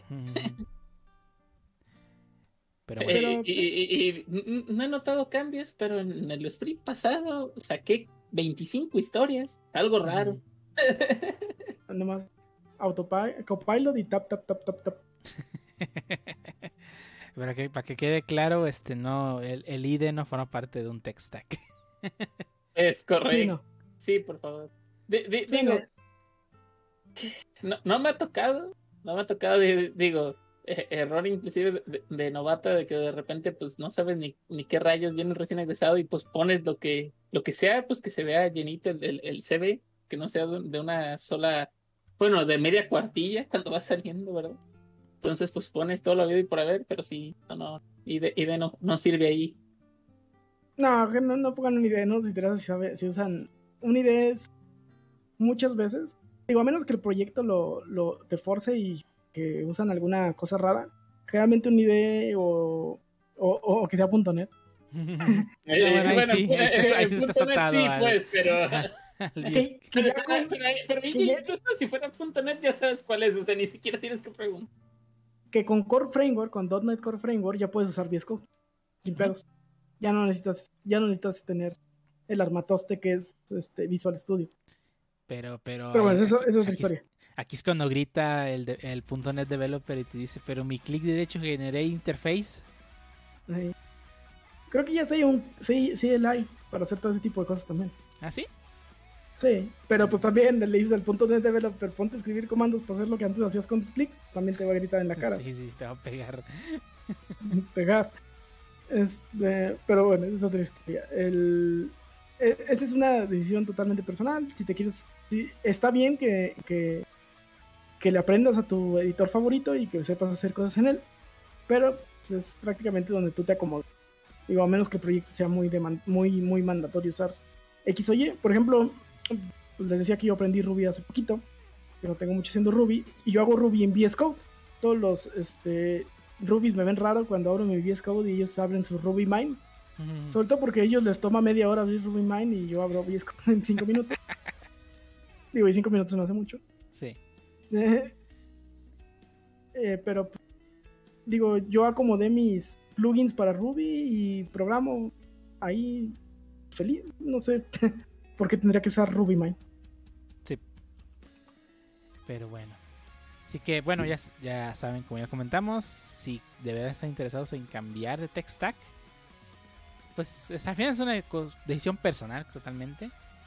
Que si, si es algo que en verdad quieres, si es algo que en verdad te interesa moverte o aprender otras cosas, ya sea porque te quieres hacer más atractivo para el mercado, porque simplemente lo que estás haciendo ahora no te gusta, pues adelante es una decisión totalmente personal, ¿no? Y pues ya si es un, en- si es un equipo, pues ahora sí que tienes que evaluar todavía más cosas, ¿no? O sea que si es si es si es para tu equipo mover el proyecto a otro stack, ¿por qué mover otro stack? ¿Acaso conviene más o solamente por la moda o porque todo el mundo lo está haciendo o porque viene una orden desde quién sabe dónde diciendo que ahora uses MySQL porque tiene más megas? O sea, es cuestión que meterle un poco más de evaluación, ¿no? Sí, me- y ya cuando es un proyecto pueden ser en- N tópicos. Desde cuánto cuesta mantener el servidor en cierto tech stack, eh, cuánto nos ahorramos en lana. Puede ser hasta ese tipo de decisiones. Digo, que no es lo mismo mantener un servidor de .NET que tienes que pagar una licencia a mantener uno en Out. A mantenerlo de Node y que te digan, ah, pues ponlo en Heroku con tu cuenta, ¿no? Oye, pero se va a tardar, no importa, el usuario se espera. Basado en hechos reales. Pero sí, este, está... es- A fin de cuentas, sí es un poco más complicado, pero pues es cuestión de que se evalúe, ¿no? Si conviene o no. Me ha tocado ver proyectos que quieren migrarlo a algo más nuevo, porque únicamente por la razón de que, pues, eh, lo que usan ya está obsoleto.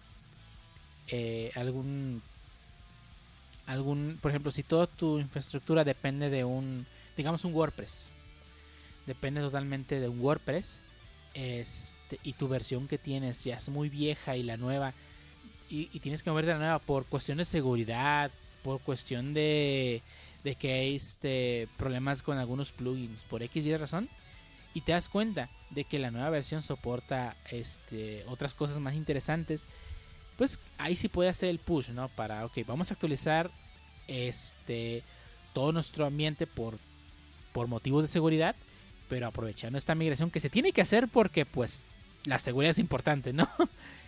Eh, aprovechamos para meter un poco más de cosas interesantes al proyecto y, y quitar cosas que podrían ya ni siquiera ser útiles en ese momento, ¿no? Sí. Sí, digo, y es algo que se tiene que analizar muy a- desde, digo, costos, qué tanto soporte hay de esa tecnología, porque a lo mejor es, pues sí, nos vamos a medir todo a esbelte. Oye, nadie está usando esbelte, no hay, no hay ni preguntas en Ujú. Stack Overflow de esbelte, dije. No, hombre, ya, estás condenado. Pero sí, se tiene que Hay que ver eso. también, digo, si no es un proyecto importante, a lo mejor pues, va. Pero pues, si es un proyecto core de tu negocio, pues no, no creo que sea lo más conveniente. Sí, sí, no, no, no, no vale hacerlo inmediatamente. Más bien Sí. sería que lo vayas planeando en moverlo, ¿no? Sobre todo cuando tienes la necesidad de hacerlo por cuestiones de seguridad, ¿no? Que puede ser que la versión de, de SQL que usas ya tiene un agujero de seguridad tan grande y tan conocido que pues corres, el, corres riesgos. Sí, Y ya salió de soporte, entonces ya nadie lo va a arreglar. Exactamente, así que estás obligado a cambiar por cuestión de seguridad. Ey, bancos, ya no sé ni qué en sus cajeros, no mamen. Ya está, este acaso ya no tiene soporte de hace varios años. Ay, no. Sí, ya. La otra vez este, estaba un cajero ahí con el sistema operativo y era XP ahí en mi banco. ¿Qué? Ahorita le meto un USB y saco dinero. También es como, como, eh, es encontrarte Windows 10 ahí en el cajero, pero sin licencia y con el mensajito. ¿no? Eh, con el mensajito de, de, de- Ay, ni siquiera me acuerdo cómo dice el mensajito. Estoy que seguro que, que, que alguien, alguien lo tiene ahí todavía. Que alguien lo Es- está viendo ahí mientras nos escucha. Sí, está, está, está divertido ese mensajito. Pero bueno, algo más que agregar de- del- tema de, de migrando de tech stack. Digo, puntualizar que ustedes son dueños de su carrera, ustedes saben dónde la llevan. Si se quedan obsoletos, eh, eh, el que la empresa ni nadie más los va a sacar de ahí, más que ustedes. Y si es por tema de lana, si se quedan con un trabajo que no les paga lo que lo suficiente, también nadie les va a pagar la diferencia. Nadie les va a pagar esa lana extra. Entonces, eh, depende de, de, de ustedes a dónde llevan su carrera, cómo la llevan y qué es lo que quieren hacer. Ajá, Y si están en una empresa que les da la oportunidad de aprender nuevas cosas aún mientras están en un proyecto o les ayuda, pues aprovechenlo, ¿no? Sí, sí, aprovechan. Mira, este, todo lo que les dé la empresa donde estén, tómenlo. Ey, agárrenlo y pregunten. no lo suelten. Sí, tómenlo. o sea, si se los da la empresa tampoco es por buena gente, es porque a ellos también les sirve. Pues tampoco lo vean como que, ah, que me van a pagar este curso, qué vergüenza. No, tómalo, güey. Ey, agárralo y corre con el conocimiento. Sí, o sea, no pasa nada. Las empresas saben que es un riesgo el que están tomando y es un riesgo que están dispuestos a correr. Es que saben, le voy a pagar entrenamiento a este mono, a lo mejor se me va mañana. Pues ni modo. Ujú. Es, es- es- es el riesgo que ellos están dispuestos a correr. Porque pues junto a ti están entrenando otros seis, a lo mejor tres se quedan. Ujú, Exactamente. Así como ellos el día de, si tú les pides un aumento el día de mañana te van a correr porque les pidiste aumento, así tú también en cuanto te den el, el aproveche que te están dando ese entrenamiento. No es éticamente cuestionable si lo quieres ver así, es libre mercado. Sí. Son negocios, Así funciona el mundo. finalmente. Ujú. Pero bueno, Entonces, sí, que no es de vergüenza. Si su empresa les paga cursos, agárralos todos, todos. agárrenlo y corran, corre Forrest, Ujú. corre. Pero bueno, yo creo que hasta aquí ya el tema de este podcast. Si quieren comentar algo, ya saben, como siempre, en nuestras redes sociales, ahí en Twitter, Instagram, YouTube, no, Facebook, perdón, está The Podcast, como siempre. Ahí publicamos todo referente al episodio del podcast y en, en las plataformas donde lo publicamos, que son Anchor, YouTube, Spotify, Apple Podcast, Google Podcast y Amazon Music. ¿Algo más que agregar?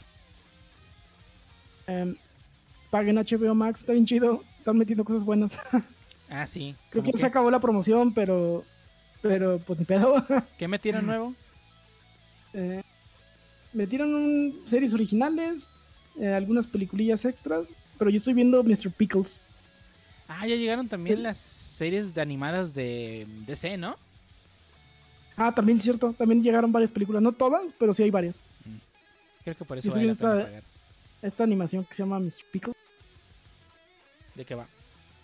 eh, un perro satánico ¿Qué demonios? mata gente. ¿Qué demonios? Tipo muy, muy Adult Swing. No estoy seguro si es Adult Swing, pero muy, muy al estilo de Adult Swing. Ujú. Ok, Entonces, si les gusta ese tipo de, de- de animación de ese tipo, eh, pues, recomendada. Nice. No la vean comiendo. Nada más. Sí, ninguna serie para adultos le van comiendo. Sí, no. Yo la semana Pero bueno, que vi. Ah, ¿Eh? sí. Pónganse la vacuna, pónganse la vacuna. La que sea. la que sea, pero póngansela. No hay- la, la mejor vacuna es la puesta. Ajá. La que traes puesta que no que, que evita que termines en el hospital. Pero- mejor te da un día malo, pero es un día. sí, un día, que es un día comparado con 15 días ahí sin poder respirar. Es una buena historia contar al futuro. Hace seis años me pusieron la AstraZeneca y no mames. ujú. Sí, o sea, que- Pero que- vas a poder con... ¿vas a poder contarlo? Sí, vas a poder contarla. Ujú, exactamente. Además, ¿qué prefieren? Este, un día de sufrir temperatura, dolor de huesos y dolor de cabeza, o 15 días luchando por respirar, Con un tubo en la garganta. Ajá, con un tubo en la garganta. No, no, no, no. No es nada comparado. La los efectos secundarios de la vacuna no son nada comparado. Y dicen que la segunda ya no pega tanto. Y ya es más mucho más leve. Pues, Entonces, pego, pegue, pero- me la voy a poner. sí, digo, me pegue como pegue, pues me la voy a ir a poner, pero sí espero que menos. güey, gacho. Ujú. Y si son iguales, pues tampoco pasa nada. Eh, tampoco fue la gran cosa. O sea, creo que mucha gente se, sí exagera. Sí, Pero- sí es un día, sí te sientes mal todo ese día, pero pues sí, sí, mucha gente sí exagera de que... Sí. Digo, acá quien le pega diferente, yo hablo de mi experiencia, a mí me fue mal, pero nada que no sea tolerable. Sí. Me sentí mal todo el día, pero aquí estoy. No, no, y no digo, que esté, ajá, y no digo que esté mal exagerado. O sea, yo sé que muchos lo hacemos por el meme de, de pega duro y nomás le seguimos el juego al meme. Pero pues, sí, no, no es tan grave como, pues, como, podría- como podrían asumir los memes. Eh, digo, por más mal que te vaya, no te va a ir tan mal como con COVID. Ajá, exactamente. Fin. Bueno, vámonos pues. Vámonos, Se bañan. lávense las manos, síganse poniendo cubrebocas, Ángeles vacunado. Total no se acaba. Sí, por favor. Y vámonos. Vámonos.